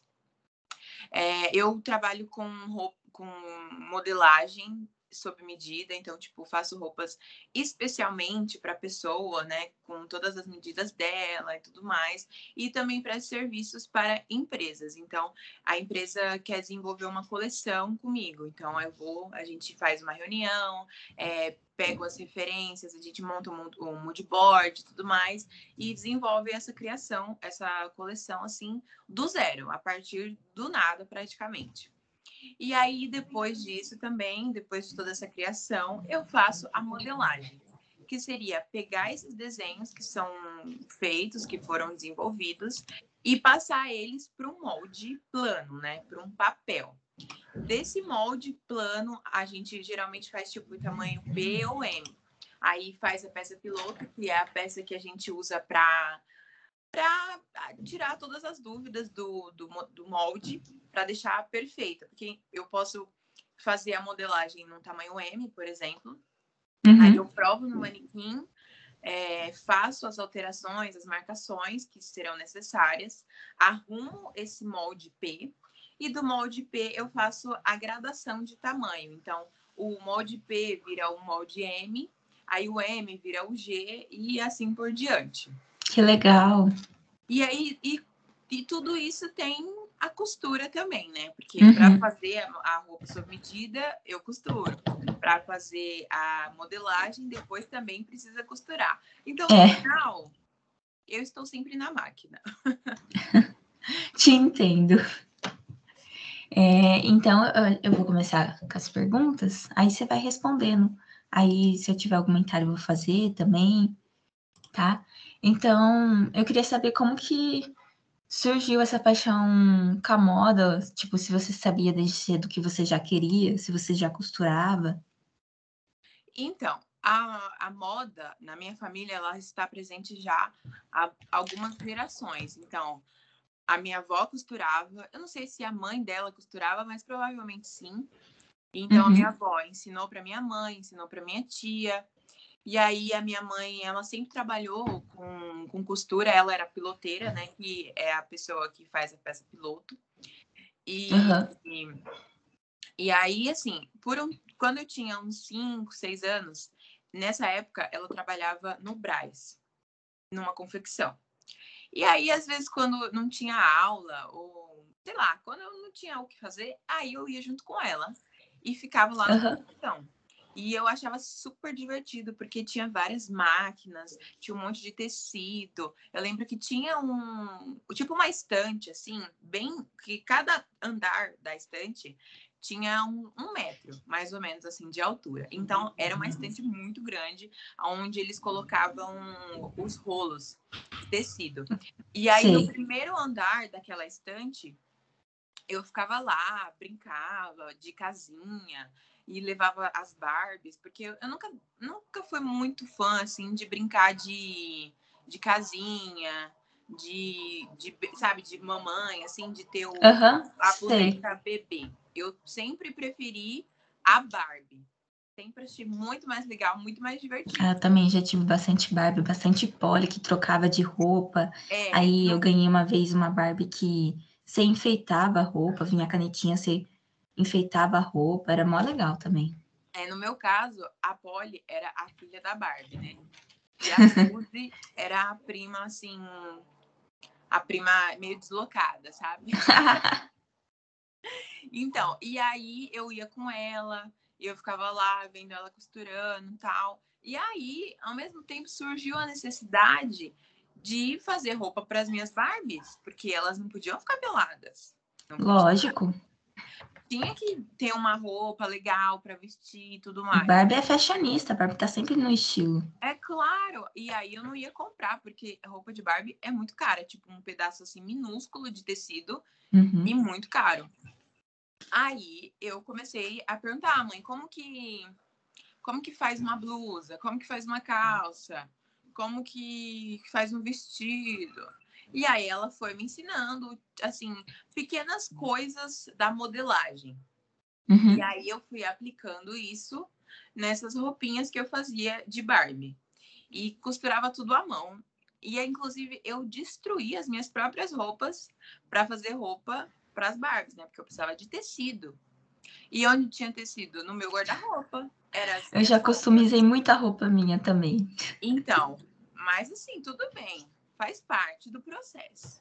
E aí, nessa época, aí eu também fazia roupa de, de bexiga. Quando pegava as bexigas de aniversário, fazia top para as Barbies. Nossa, Ai, que legal. Isso eu nunca tinha ouvido falar. Fazia maiô. Um ótimo jeito de fazer maiô com bexiga é você, você só corta assim dois, dois buracos na parte de baixo para a Barbie enfiar as pernas e pronto. Um maiô, entendeu? E pronto. aí tudo poderia vir. Aí eu aprendi também a fazer uns pontinhos de crochê. Então, o tricô, eu nunca sei, é o que é de uma agulha só. Eu também, a minha mãe que sabe. Ai, ela sabe diferenciar, mas, mas eu, eu, nunca lembro a diferença. Eu também não. E aí eu aprendi a fazer uns pontinhos disso, e aí eu fazia umas saias de tricô, fazia uns tops, fazia umas mochilinhas assim, porque tinha toda uma história envolvida. Então a Barbie, ela era fashionista, mas também era estudiosa. Então ela uhum. ia para a escola, entendeu? Então ela precisava de uma mochila para ir para a escola. E aí fazia com o tricô lá, o crochê, sei lá. Que legal. Nesse, nesse período, assim, né, uh, as pessoas ao meu redor, tipo, a minha, a minha mãe não muito, porque é aquela coisa. A mãe, no caso, né, ela era costureira, então ela sabia que não era fácil trabalhar Sim. com confecção e tal. E ela não queria que eu tivesse que passar pelas mesmas coisas de ter que acordar cedo para pegar trem, para ir pro Braz, depois voltar cansada, depois de ter ficado costurando o dia inteiro, não sei o quê. Não sei Mãe que é segurança, né? Que é, é estabilidade. Então, é, então, tipo assim, é claro que ela sabia que existiam outras opções, tipo estilista, enfim, outras coisas que eu poderia fazer com a moda, mas eu acredito que ela não, acho, não, não sei, eu acho que ela não era assim tão fã da ideia de tipo trabalhe com moda, entendeu? Porque Sim. ela sabia que não era fácil. Mas o meu padrasto, o, as pessoas que viam, o meu irmão, eles sempre falavam assim: Nossa, gostei do look dessa boneca, hein? No caso da Barbie. Minha família também é assim comigo. Coisa, um look, alguma coisa que eu faço de costura, eles super apoiam assim e gostam do que eu faço. Eu e falam: vai nessa direção, faz moda, uhum. entendeu? Não, fica perdendo tempo. É, com outras coisas, né? Então, e aí nessa época, assim, as pessoas, eles me incentivavam, achava super legal, que eu gostava disso, que eu montava os looks, e aí eles falavam assim, olha, quando você crescer, você pode fazer faculdade de moda, viu? Aí eu, hum, uhum quem sabe, né? Vamos ver. Só que teve um momento assim da minha vida que eu comecei a me envolver muito com questões sociais, não sei o quê e tudo mais. Uhum. Aí eu queria, assim, mudar o mundo. E na minha cabeça, a única forma que eu teria de mudar o mundo é trabalhando com alguma coisa social para ajudar Sim. as pessoas mais necessitadas, as minorias e tal. Então eu cheguei à conclusão naquela época que eu conseguiria fazer isso trabalhando com se eu fosse advogada, porque aí eu poderia advogar para as pessoas mais carentes e tudo mais. Uhum. Não sei de onde que eu tirei essa ideia, mas ainda bem Então, que isso que eu ia falar. Falar, gente, foi de moda para direito, advocacia. Falei, Não, então, nossa. é porque essa. Porque assim, quando a gente é criança, a gente quer ser. Eu já quis ser veterinária, já quis ser Uhum. professora, já quis ser um milhão de coisas. No ensino médio eu Mas- queria fazer. As minhas opções eram fotografia, história, moda, claro, em primeiro lugar. Mas se não desse certo, eu ia para, tipo, fazer história. Então, pois é, tem umas coisas assim, né? Nada a ver. E- Aleatório. Mas é porque também eu comecei a ler muito. é, Como chama? Martin Luther King, esse pessoal assim. Hum, Eu, aí sei. pensei, ah, eu quero ser igual a eles, eu quero fazer direito. Mas assim, eu acredito que se eu tivesse feito direito, eu, eu me daria bem. Porém, Uhum, eu não seria plenamente feliz como eu sou hoje trabalhando com o que eu trabalho, sim. entendeu? Então, aí eu fiquei nessa, nesse pensamento aí de direito, sei lá, do até uns 13 anos. Então foi Uhum. tipo dos 9 aos 13, por aí. Sei.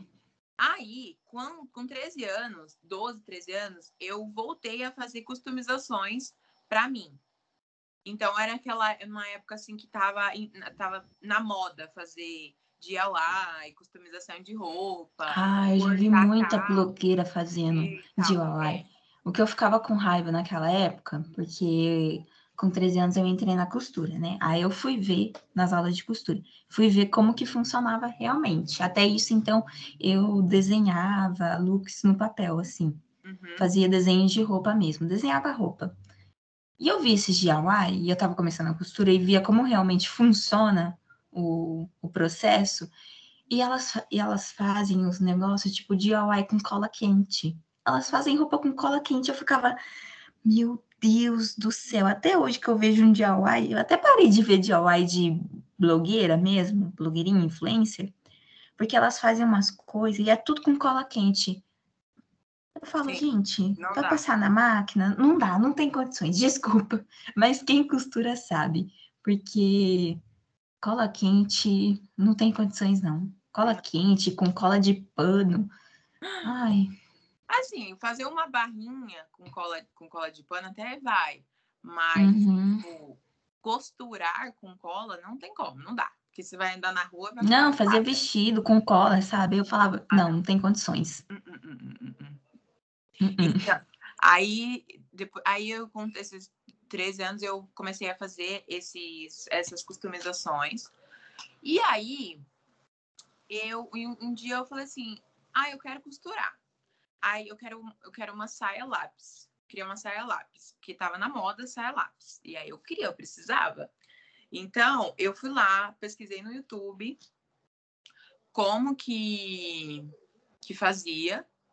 Fui na loja de tecido, comprei o tecido, fiz a modelagem assim do jeito que eu vi lá no no no vídeo. Inclusive você tá, tá travada. Tá normal aí para você?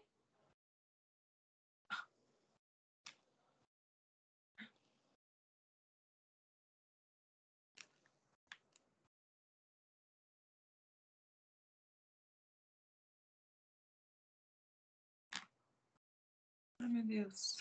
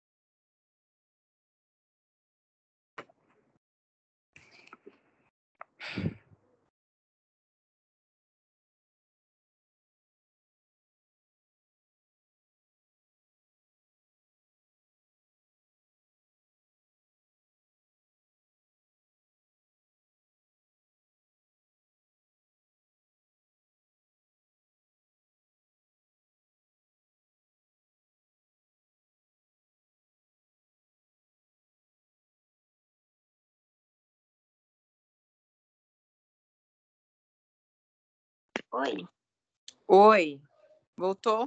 desculpa, tá- coisou aqui. É...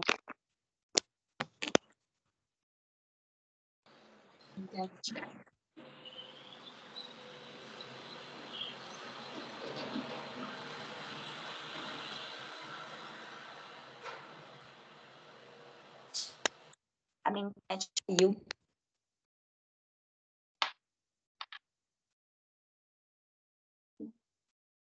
Tá me ouvindo agora? Eu tô, só não tô te vendo. Mas tô ouvindo. Ai, não tá me ouvindo? Aí, agora sim. Prontinho. Minha internet caiu. Nossa. Pode continuar. Então, aí eu precisava de uma saia lápis. Fui pesquisei lá no YouTube como fazer uma saia lápis. Descobri como fazia. Fui na loja de tecido que tem aqui em Mauá, na minha cidade, no meu país, Mauá. Comprei o tecido, era um tecido de punho, que nem é o tecido certo para fazer isso, mas eu comprei para fazer. E aí eu vim para casa, fiz a modelagem, cortei. E na casa da minha avó tinha duas máquinas, né? Na verdade, tinha três. Uma caseira, aquela, aquela Singer antigona, sabe? Preta, que a gente não se utilizava, só ficava lá de enfeite. E tinha uma reta industrial. Aí, eu nunca gostei de, de, de costurar na, na, re, na, na caseira. Achava muito ruim, nunca, ai, nunca foi a minha vibe costurar na caseira. E antes disso, antes disso, com a minha mãe, lá na casa da minha avó, eu, já- eu tinha costurado algumas coisas na industrial. Então, tipo, eu, eu me sentia segura de costurar ali, entendeu? Mas a minha avó não. Ela tinha medo de costurar na industrial. E, consequentemente, ela tinha medo que eu costurasse na industrial. E a avó, deixa eu costurar, pelo amor de Deus. Ai, não, porque você vai se machucar. Ai, não sei o que, não sei o que lá. Aí, tudo bem. Aí, nesse dia, primeiro que eu fui lá, levei a minha sainha, que eu tinha acabado de cortar, e falei, olha, eu quero costurar isso aqui. Aí, era uma saia lápis, e a minha avó, ela estava acostumada com saias normais, que do quadril desce reto, e não que do quadril desce afunilando como a saia lápis. Então, ela falou, não, isso aqui tá errado, não existe saia desse jeito que é, a parte de baixo é tão fina, assim, quase do tamanho da cintura. Falei, vó, e a gente ficou discutindo, né? Não, tá certo. Ela, não, tá errado. Resumo, ela não deixou eu costurar. Eu fiquei putíssima. Voltei para casa nervosa, porque eu queria costurar e ela não deixou. E era tipo Minha duas costuras que eu tinha que fazer na saia, ela não deixou. Aí eu, eu falei assim, ah, quer saber? Eu vou costurar isso aqui na mão. E costurei na mão. Costurei a saia, a saia todinha na mão. E ficou muito bem costurado, porque eu usei essa saia por uns três anos. Ela tendo sido costurada na mão. Nossa, como você fez? Eu fiz aquele ponto que volta para trás, sabe? Ah, acho que eu sei o nome. É caseado? Não, não é o caseado. É que você dá um ponto para frente e depois você volta meio ponto para trás. E aí ele fica mais forte. O ponto e não e não não não não estraga. Eu fiz umas quatro roupas assim, com esse ponto costurando na mão. Porque aí depois disso, eu fui lá na minha avó e falei assim: "Olha aí a saia que eu fiz. A senhora não deixou eu costurar na máquina, mas eu costurei do mesmo jeito". Aí ela: "É, tô vendo, né?". Aí depois disso ela deixou.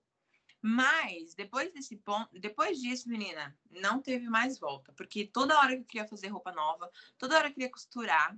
E aí era meio É. ruim. É, depois que começa, não tem volta, já era. E aí eu, eu não queria ficar indo na casa dela toda hora pedir permissão para usar a máquina. Porque a máquina que tinha lá, a industrial, na verdade, era da minha tia. Que elas, ela tinha confecção. Travou de novo. Ah, voltou. Então, ela tinha, a minha tia tinha uma confecção, então ela tinha várias máquinas.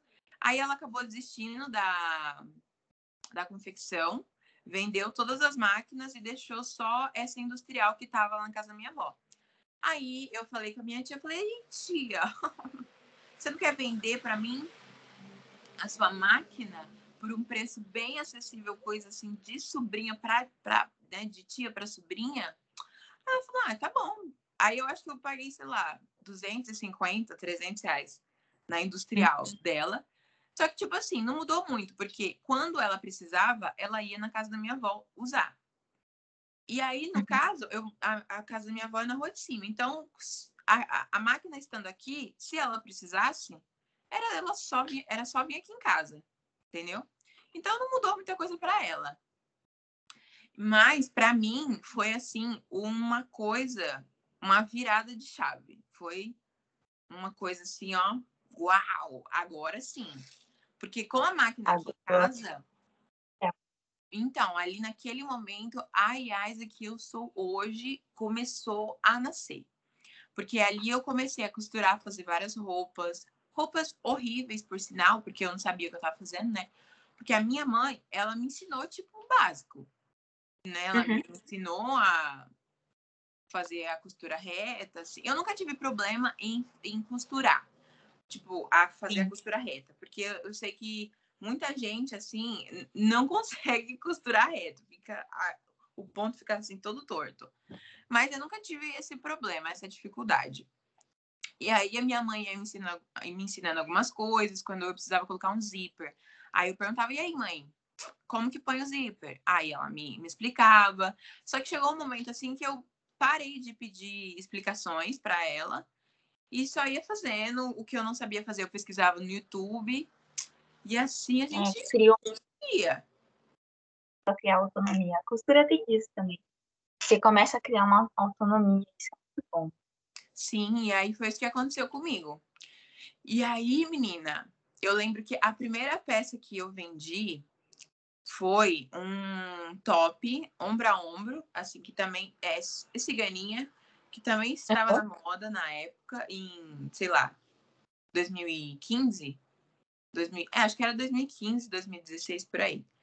E, uhum. e aí eu fiz, primeiro eu fiz um para mim, customizando uma roupa velha que eu tinha, inclusive, eu tenho até foto dessa blusa que eu fiz, da, dessa primeira blusa que eu fiz no meu Instagram, que no caso é Yais Bispo, viu? Caso vocês não tenham ido ainda lá me seguir. É, mas tá lá, tá bem para trás, mas tá lá, registrado na, na história. E aí eu fiz. É, então. Aí eu fiz. E aí minha mãe ficou super impressionada, tipo, nossa, como que você fez essa blusa? Eu falei, hum, querida, aqui é especialista. Aí eu fui pra escola com ela. Aí a menina, uma menina falou assim, nossa, tudo de bom, quero uma igual. Aí eu falei, tá bom. Eu fiz, ficou uma porcaria, horrível. Mas assim, ela levou, né? Não sei o que ela fez com a roupa, porque eu costurei à mão também a roupa. E eu, eu, eu cobrei na mão, menina. Tudo na mão. Mas o, o, ponto que eu fazia na mão, ele era bem seguro. Entendeu? Então, ah, tá. então não tinha problema. E aí eu, eu cobrei 30 reais para fazer essa roupa. E essa foi a minha primeira venda. Isso eu estava na oitava série, com 14 anos. Uhum. Aí depois disso, eu fui. Nessa época, eu não tinha me decidido completamente ainda a, fa a fazer moda, a ir para a área da moda. Mas todos os meus familiares falavam: não, você tem que fazer moda, não sei o quê. E eu, ah, não, acho que vou fazer direito, não sei o quê, não sei o que lá. E, e então, né? E a motivação de alguns dos meus familiares para que eu não fizesse direito e fizesse moda é que eles são crente, né? E hum. aí, eles falavam assim que não era de Deus ser advogado, porque você defenderia bandido, né? E aí, tipo, essa era uma das motivações deles também, né?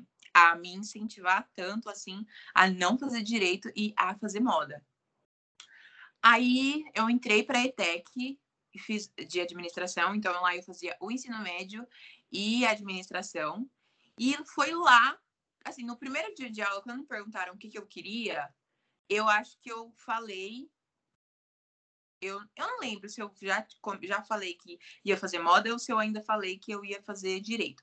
Mas eu sei que foi ali no primeiro ano do ensino médio, na ETEC, que eu tive certeza absoluta que eu iria trabalhar com moda. Porque lá a gente fazia muitos trabalhos, assim, de criar empresa, de criar produto. E tudo que eu ia fazer sempre acabava voltando para moda. Então eu sempre costura, eu sempre criava um produto, tipo uma roupa ou um sapato ou alguma coisa de maquiagem, era sempre assim. Eu sempre criei, eu já criei pra, direcionado para moda. Sim, sempre. Não, Aí não dá, gente. É um negócio assim que te puxa. Exatamente. E aí eu já, a gente já criou e eu eu pegava os meus amigos e falava assim, gente, eu não quero saber. Vocês querem criar uma empresa de outra coisa? Não quero saber. A gente vai fazer uma empresa de moda. Aí eles, hum, tá bom, né? E aí fazia, e fazia. Eu acho que foi no primeiro ano, a gente fez uma empresa de moda sustentável. Então, assim, a gente pegava os retalhos de jeans e criava novas coisas. Então, a gente fazia acessório, fazia corset, fazia mochilinha, assim, fazia bolsa, fazia várias coisas, tudo de retalho de jeans. E aí Legal. essa foi a, a, primeira empresa, assim, que a gente criou mesmo de moda. E a gente fez comercial, nossa, fez muitas coisas. Criou site, muita coisa, muita coisa. Tudo que tinha direito. Tudo que tinha direito a gente fez. E porque todos esses trabalhos, assim, quando eu ia fazer, eu não era lá uma aluna assim, uau, impressionante, incrível, não. Até eu porque, né, porque assim, gente, não precisa. Não, às vezes, fazer o mínimo é o necessário, dependendo, dependendo da situação, de onde você está, né? Então, assim, nas matérias. Que é um negócio bem. Eu estudei, né, no ensino em um colégio, depois eu fui para o outro. E era um negócio bem sistema, sim, sabe? É, deixa eu tirar aqui. Era um negócio bem sistema, bem. Ah, passar no vestibular para fazer, pra fazer isso, para fazer aquilo, pra fazer isso, pra fazer aquilo. E eu, e eu falava, eu não, sabe quando você não se encaixa, você quer adolescente meio revoltado, você quer cuidar do sistema, quer corromper o sistema, falar, não.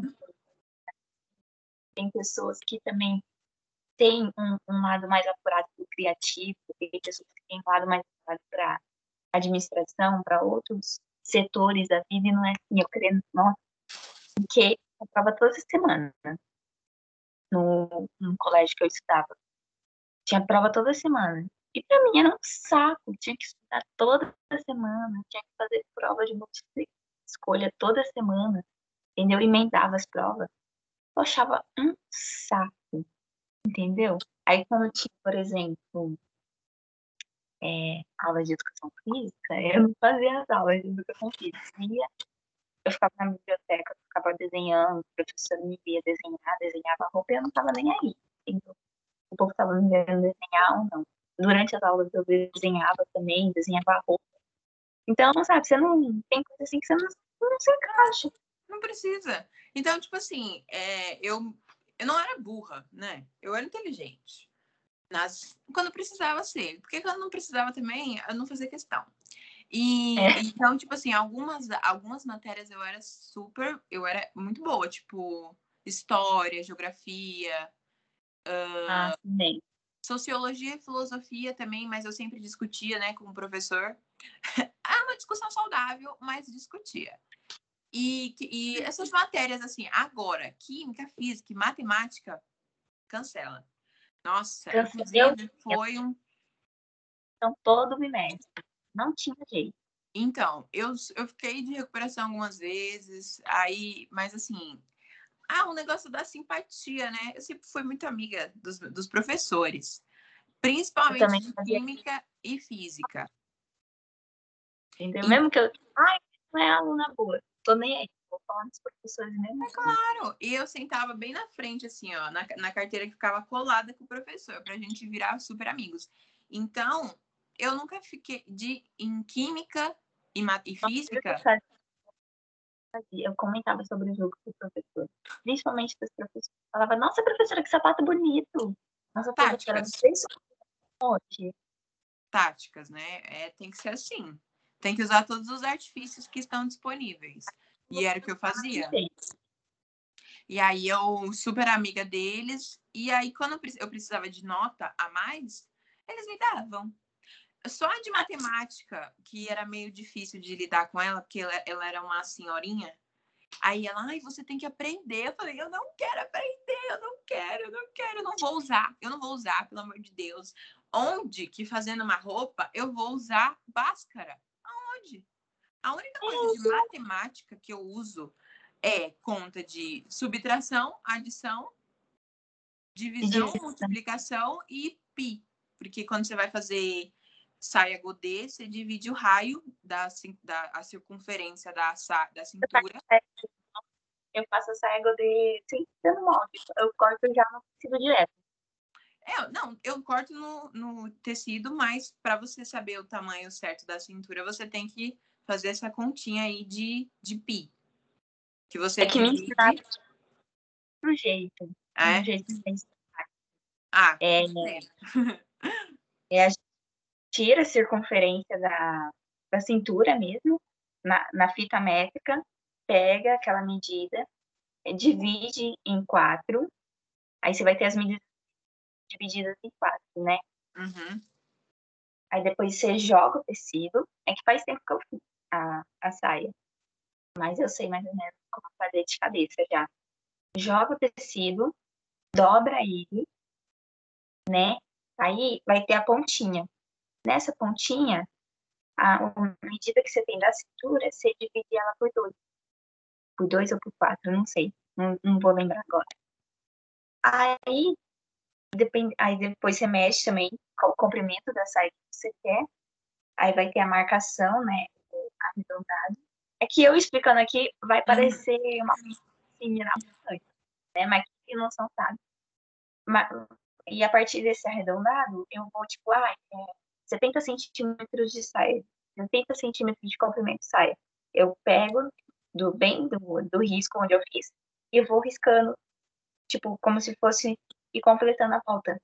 Aí, quando você vê, é, o tecido seu tá assim, na diagonal, tem a cintura lá, que é o risco menor, e depois tem a, a barra, que é onde termina. Então, o jeito que eu faço é mais ou menos assim, só que para você achar essa distância que você vai colocar da, da cintura, você divide por pi, porque você vai ter exatamente o valor da cintura. Que é assim, tipo, a cintura de 70 centímetros, então é 70 dividido por 3,14. Que é esse, aí esse uhum. valor você vai é, marcando a partir do, do, do raio da já... cintura. Ela faz a divisão por pi também. É, então. Na é... minha cabeça, gente, como assim? Não, mas é. Porque me ensinaram. É 3,14 pi. O pi, né? É 3,14. E é isso. Aventureira Aventureira. É o Instagram Sei. dela. Uhum. Ela é muito. Eu conheço, sim. Ela é sucesso. Muito boa. Então, aí onde a gente parou? Ah, na escola. Ah, né? Eu era boa em algumas matérias e outras. Hum. E em, nas matérias de administração, essa sim eu fazia questão de me esforçar, porque nesse momento eu já sabia que eu queria ter uma empresa, que eu queria trabalhar para mim mesma, uhum. eu nunca gostei, eu sempre achei o ó esse negócio de trabalhar para outra pessoa. E, e aí eu, nas, nas matérias de administração, aí sim eu focava, eu dava o meu melhor, principalmente nas aulas de administração, de, de marketing. E aí, uhum. no segundo ano. É legal. Eu, sim, gosto bastante. Eu amo. E aí, no segundo ano, no segundo ano do ensino médio, aí eu falei assim: ah, estudar das oito da manhã às três da tarde tá pouco ainda, eu quero mais. Aí que eu fui fazer? Um outro técnico. E, e aí quero eu. mais. Vamos mais, vamos mais. Aí eu comecei, aí eu fazia dois técnicos e o ensino médio, tudo ao mesmo tempo. Uma loucura. Aí foi aí que eu virei uma aluna mais mediana ainda no ensino médio, porque eu falei assim, ai, gente, eu não quero saber disso, não. Ai, deixa lá o Napoleão fazer o que ele quiser, deixa lá o, sei lá, as... toda semana. E fazia, depois de um tempo, acho que no segundo semestre, eu entrei para dar aula de modelagem. E minha primeira peça que eu peguei foi um blazer. Uhum. Nossa, ficou difícil, mas foi muito legal, porque eu tinha uma noção básica da modelagem. Uhum. Aí eu entrei só de modelagem mesmo. Aí eu falei, nossa, quanta coisa. Né? Aí depois eu também continuei com a costura. Aí chegou a pandemia, ou antes da pandemia eu fiz um outro curso também. Isso assim, eu gosto de fazer esses cursos. Eu participo também bastante de workshop de desenho de moda, sabe? Porque tem muito material, eles disponibilizam uns materiais muito legais, onde, onde eu estava pegando uma mochila que eu tenho de marketing de moda. E tem muita coisa, ela, ela fala sobre Instagram, ela fala sobre atendimento do cliente, entendeu? Então, tudo que vai aparecendo que tá ao meu alcance, eu vou fazendo. Sim, é importante sempre a gente se manter atualizada, né, em tudo. E aí eu fiz esses dois técnicos ao mesmo tempo, e ensino médio, e depois na hora de fazer o TCC, foi os dois TCCs ao mesmo tempo, o de moda e o de administração. E o de moda eu fiz sozinha, porque eu fiz o meu TCC inspirado é, no livro que o meu pai tirou o meu nome, que é o Negras Raízes, que conta a história do Conta Quinte, lá da Gâmbia e tudo mais. Então, tipo assim, era uma coisa muito pessoal que não tinha como fazer com outra pessoa, sabe? Se eu fizesse com outra pessoa, a pessoa não ia ter o mesmo sentimento pela história, pelo tema, como eu tinha. Então, eu falei assim, ai, gente, eu vou fazer sozinha, quero nem saber. E aí foi o que eu fiz, né? Foi uma boa escolha? Não sei, porque eu fiquei doida. Fiquei assim, ó, não aguentava mais. O, o tanto de coisa que eu tinha para fazer. Porque o, o TCC de administração era um, um, um, negócio, menina, uma ABNT que chegou a 200 páginas. Meu Deus do céu. Então, muita coisa, muita coisa. Eu fiz em trio, eu e mais duas pessoas, mas assim, e graças a Deus eles eram pessoas que entendiam super o meu lado, assim, sabe? Eles entendiam que eu estava fazendo outro técnico, que eu estava fazendo outro TCC. Então, eles não cobravam, assim, tanto de mim quanto eles cobravam de si mesmos, entendeu? Mas, assim, eu, eu fazia a minha parte, eu não deixava de fazer a minha parte. Mas, sempre que, que tinha uma tarefa a mais, eles não me davam. Eles faziam, entendeu? Porque eles sabiam que uhum. eu, né, ia ser complicado. E aí, beleza, acabou o ensino médio. Aí eu falei assim: agora acabou o ensino médio e todos os outros técnicos, né? Aí eu falei, bom, agora eu quero. Isso foi 2019, eu terminei o ensino médio em 2019.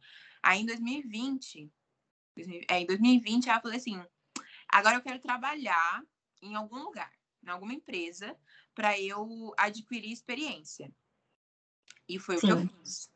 Aí eu comecei a trabalhar numa, num, numa marca assim, de fast fashion, de atacado, sabe? Lá no Braz. Sim. Então, tipo, eles tinham a loja lá no Braz, o estoque, o escritório onde o estilista criava as coisas e o chefe ia lá, né? Ia lá. Não fazia muita coisa ele não, mas ele ia lá. Aí e eu era assistente de estilo. Então eu auxiliava o estilista.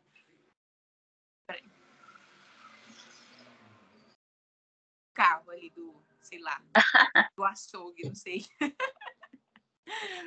então, eu auxiliava o estilista nas coisas. Então, tipo, ele criava a estampa.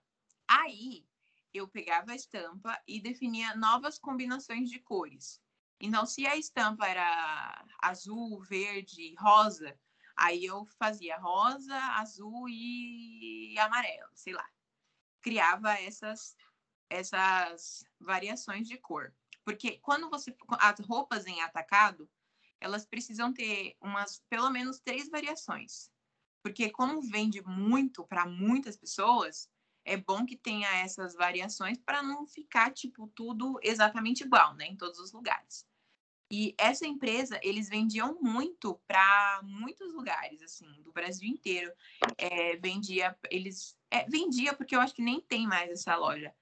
Isso que dá, me demitir. Me demitiu faliram. Ah, porque a gente não chegou nessa, nesse ponto da história.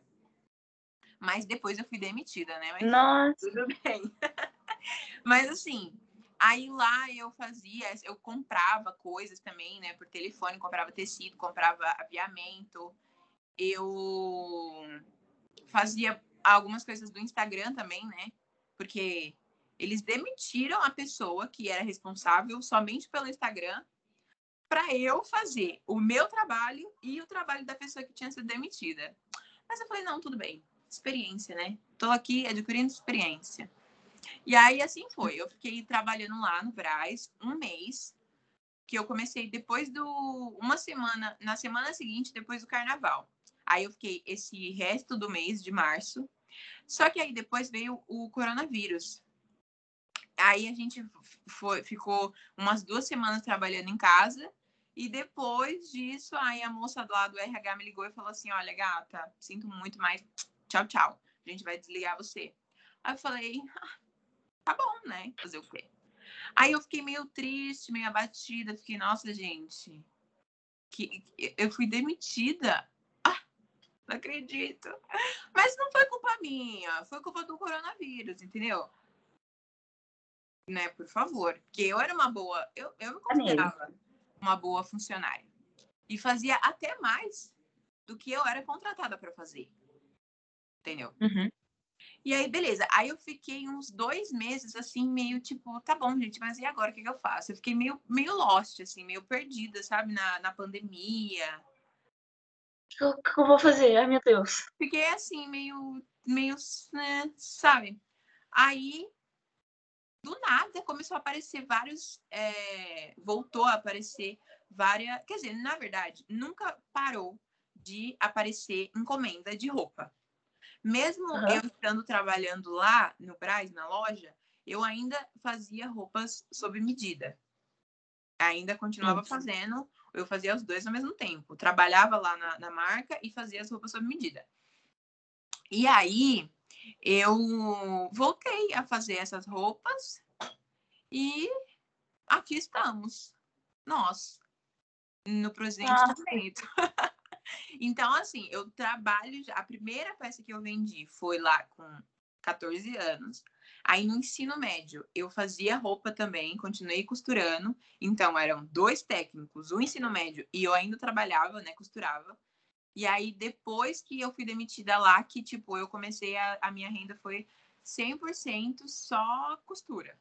E modelagem e essas coisas assim. E aí, menina, errei muito. Uh, fiz cada coisa feia, cada coisa assim, miserável. Mas, né? Até hoje tem coisa que não dá certo, que dá errado, e aí que eu. Mas tudo bem, processos. Antigamente, eu ficava. Quando as coisas não davam certo, uma roupa não dava certo, eu ficava tipo. Ai, meu Deus, eu sou muito burra. Ai, eu sou uma péssima profissional. Ai, não sei o que, não sei o que lá. Aí teve uma vez que uma menina disse que me processar. Histórias, né? Eu fazendo modelagem, só um por hora. Faço o mais devagar possível. Porque eu sei que se eu errar na modelagem, eu erro, eu erro na costura, Sim. na montagem da roupa. Então, modelagem eu faço muito calma. Vou fazendo, eu vou lendo, eu tenho, né, que a professora dá bastante instruções, Uhum. eu vou lendo palavra por palavra, vou lendo linha por linha, vou fazendo, entendeu? Se eu não te- entender, eu volto lá e faço de novo, porque modelagem, eu sempre fui ruim em matemática, então pra mim a modelagem é muito complicada, sabe? Sim, Então eu vou entendo. bem devagar. Mas no final dá tudo certo. Eu também, antigamente, eu usava a apostila para ir me guiando e tal. Mas chega uma hora que você decora, assim, eu já decorei os processos, então eu só vou fazendo tudo de cabeça, assim. Que quando... Alguns eu aí eu vou lendo, vou lembrando, já vou fazendo, ah, isso aqui é aqui, Aham. isso aqui é. Que já consigo ficar de letra. É, mas é tudo. Uma hora você vai decorar tudo, como faz calça, sem olhar na apostila, blusa, tudo, tudo, tudo, tudo. E aí, e aí é isso aí, né? Hoje, aí hoje eu, eu faço já, é, faço roupa tipo vestido de madrinha, é, vestido de 15 anos, adoro fazer 15 anos. Uh, faço esses, esse trabalho de estilismo, né, de criar a coleção. Agora a gente está desenvolvendo uma coleção fitness de, sabe, tipo assim, mas é um fitness que dá para você usar no dia a dia, sabe? Tem um pouco de inspiração dos anos 80, do glow dos anos 80. Então, tá bem legal. Bem interessante. Quando ficar pronta, ó, vai ser sucesso. E aí é isso, né? Mas assim, empreender é um babado, viu? Porque você não tem dia de folga, você não tem férias, você não tem fim de semana. Tipo, a gente vai acabar aqui e eu vou fazer o quê? Trabalhar, fazer roupa. Porque, e fim de ano, principalmente, é sempre muito corrido, tem milhões de coisas para entregar. É babado. Mas no final tudo dá certo. Ah, eu também estou a vender produtos digitais na internet sobre moda e cultura, né? Mas eu quero um dia também transformar, passar esse, passar esse negócio e transformar em uma loja de roupa também. Mas é assim também, porque ninguém vai fazer tanto cedo. Uhum. Então, o tempo, tem tempo que sobra no dia final de semana, eu gravo, faço as gravações, gravo vídeo no canal, vídeo no TikTok, é, mostro os meus trabalhos, mostro o que eu já fiz, é, mostro os projetos que estão por vir. Então, assim, é você tem que fazer. É você por você.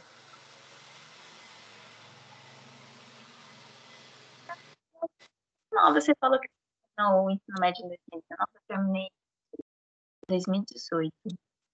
É, eu tenho 19 anos, vou fazer 20 ano que vem. Eu tenho 21, tá? Sei que não parece. É, parece que tem uns 14. Gente, ela é novinha, porque não é possível. Pois é, menina. Porque eu comecei cedo, né?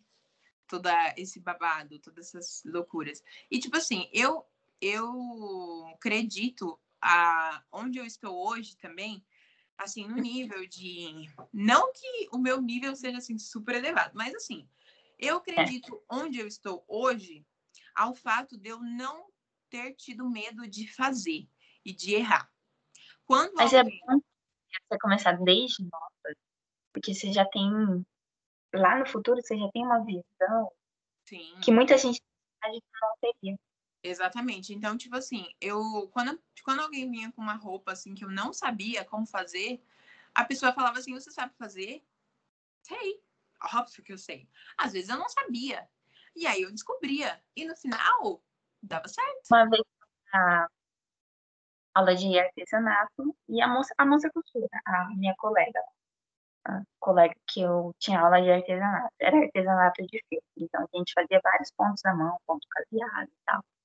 Eu só fiz por um tempo, depois falei, ah, gente, artesanato não, meu negócio é roupa.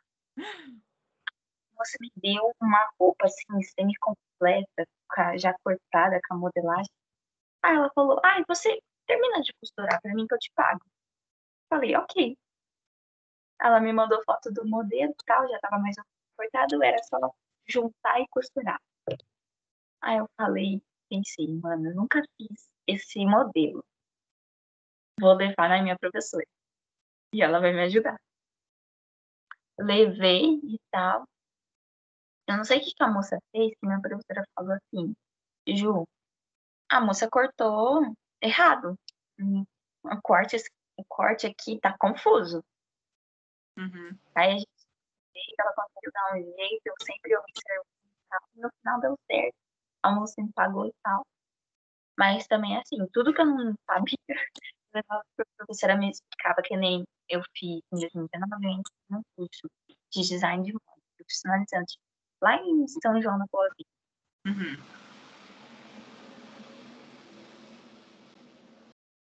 Curso de tatuagem, tem curso de desenho e tal. E eu entrei falando, ah, eu quero moda, né? Eu tinha acabado de sair do ensino médio, né? Eu fazia costura e fazia os meus desenhos de, de, de moda. Mas não tinha técnica. Eu entrei assim, parece que uma porta se abriu, sabe? Porque eu comecei a adquirir experiência. Aí, no curso, a gente fez um desfile, né? no meio do ano, e depois a gente fez outro desfile, que foi o desfile de conclusão de TCC também. Meu TCC foi pouquinha coisa, não deu muita página, uhum. né? Aí eu fiz sobre a bonequinha de luxo e tal.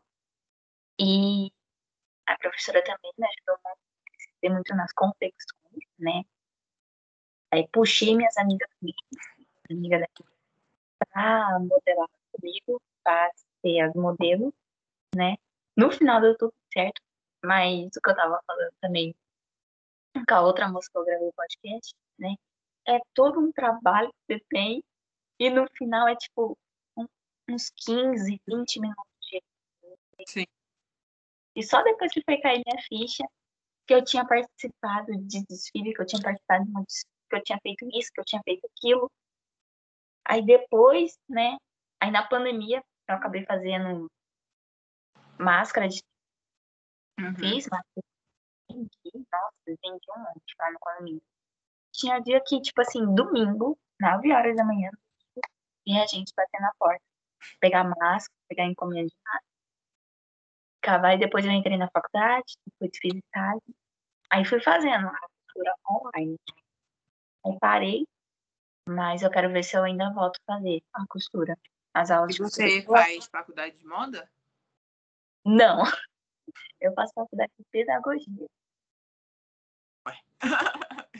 Exatamente. Tudo, todo mundo que eu falo isso fica com um nó na cabeça. Mas por que você escolheu fazer pedagogia? Então, eu queria fazer faculdade de moda, só que aqui onde eu moro, em Minas, não tem moda, né? É tudo muito administração, médico, medicina, pedagogia, essas coisas. E no ensino médio eu tive uma visita, fui, a gente foi visitar a cidade. E todo mundo foi para a área de ciências exatas e tal. E o que eu mais vi próximo foi publicidade e propaganda. Uhum. E eu fui ao curso de publicidade e propaganda. A parte de criação dele, me apaixonei. Porque eu, eu gosto de ficar nos bastidores, né? Eu, eu acho que estilista, costureira, assim, gosta de bastidores porque você vê como que é feito o processo, né? Aí eles tiraram foto, fizeram os alunos tirar foto, me convidaram para tirar foto. Eu não quis tirar foto porque eu queria ver como que era, como que eles tiravam foto, como que eles transformavam aquela foto, como que era feito o cenário. Eu queria ver como que era feito as uhum. coisas.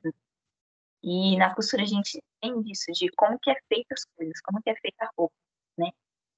Eu adorei, aí, sei lá, uma opção, tipo, ah, faz, meus pais, né? Faz pedagogia pra você não ficar parada, né? Então a gente não sabe como vai ser por causa desse vírus. Aí eu entrei e eu faço, né? Ainda faço pedagogia, mas faço assim, vou fazendo, sabe? Uhum. Assista, entrego o que tem para entregar. Mas também a hora que eu tiver a oportunidade de transferir, eu vou sair e vou para moda direto sem pensar duas vezes. Ah, entendi. Olha, é, teve uma época que eu cogitei fazer design de moda e tal, mas depois, principalmente depois que eu fiz o técnico, eu cheguei à conclusão que não precisava. Que... Então, eu sempre quis fazer um. Lá na cidade onde eu morava, é, a gente tem Senac, Senai, e sempre tem uma coisa que eu fico sempre curiosa, né? Que eu quero muito fazer também, é. Como que chama? Sabe aquelas consultoria de imagem? Uhum, sim, acho bem legal também. E sempre que existia essa produção em técnico de moda ou alguma coisa de criar, é de criação em imagem. E eu estou lendo um livro sobre que fala sobre fala sobre style, sobre criação de imagem de moda, e é muito legal. Eu achei muito legal. Então, assim, não que necessariamente fazer a faculdade, mas em fazer um técnico, que eu sempre tive curiosidade, sabe? Uhum. Ah, eu sou defensora dos técnicos. A faculdade, para mim, eu quero fazer é, depois, eu quero fazer a faculdade de negócios de moda, que aí já é outra coisa, né? Que é mais a parte administrativa, tal, do, do business, que é o que eu amo. Mas uhum. a, o design de moda, para mim, eu acho que seria, assim, perda de tempo. Porque é Acho muito... tá isso daí. É, então, vai ser muito blá blá blá, muito pipipi. E aí eu falo assim, ai, gente, eu não tenho paciência para quem tá começando. e aí não ia, não ia rolar para mim, entendeu? Por isso que eu, tipo, não, não pretendo fazer design de moda, não. Eu quero fazer outros cursos, outras especializações, mas o design de moda em si, a faculdade, ficar lá quatro anos, não é para mim. Não é para mim, porque eu sou uma pessoa assim prática, entendeu? Eu gosto das coisas rápido, fazer de maneira prática, eficiente e Dos cursos técnicos. Eu exato. vi fazer um curso de internet, né? Na família eu fiz curso de desenho de moda, que é do Senac também, em parceria com com a Fashion Team lá. E fiz o História da Moda. Eu achei lindo. Aí eu fiz minha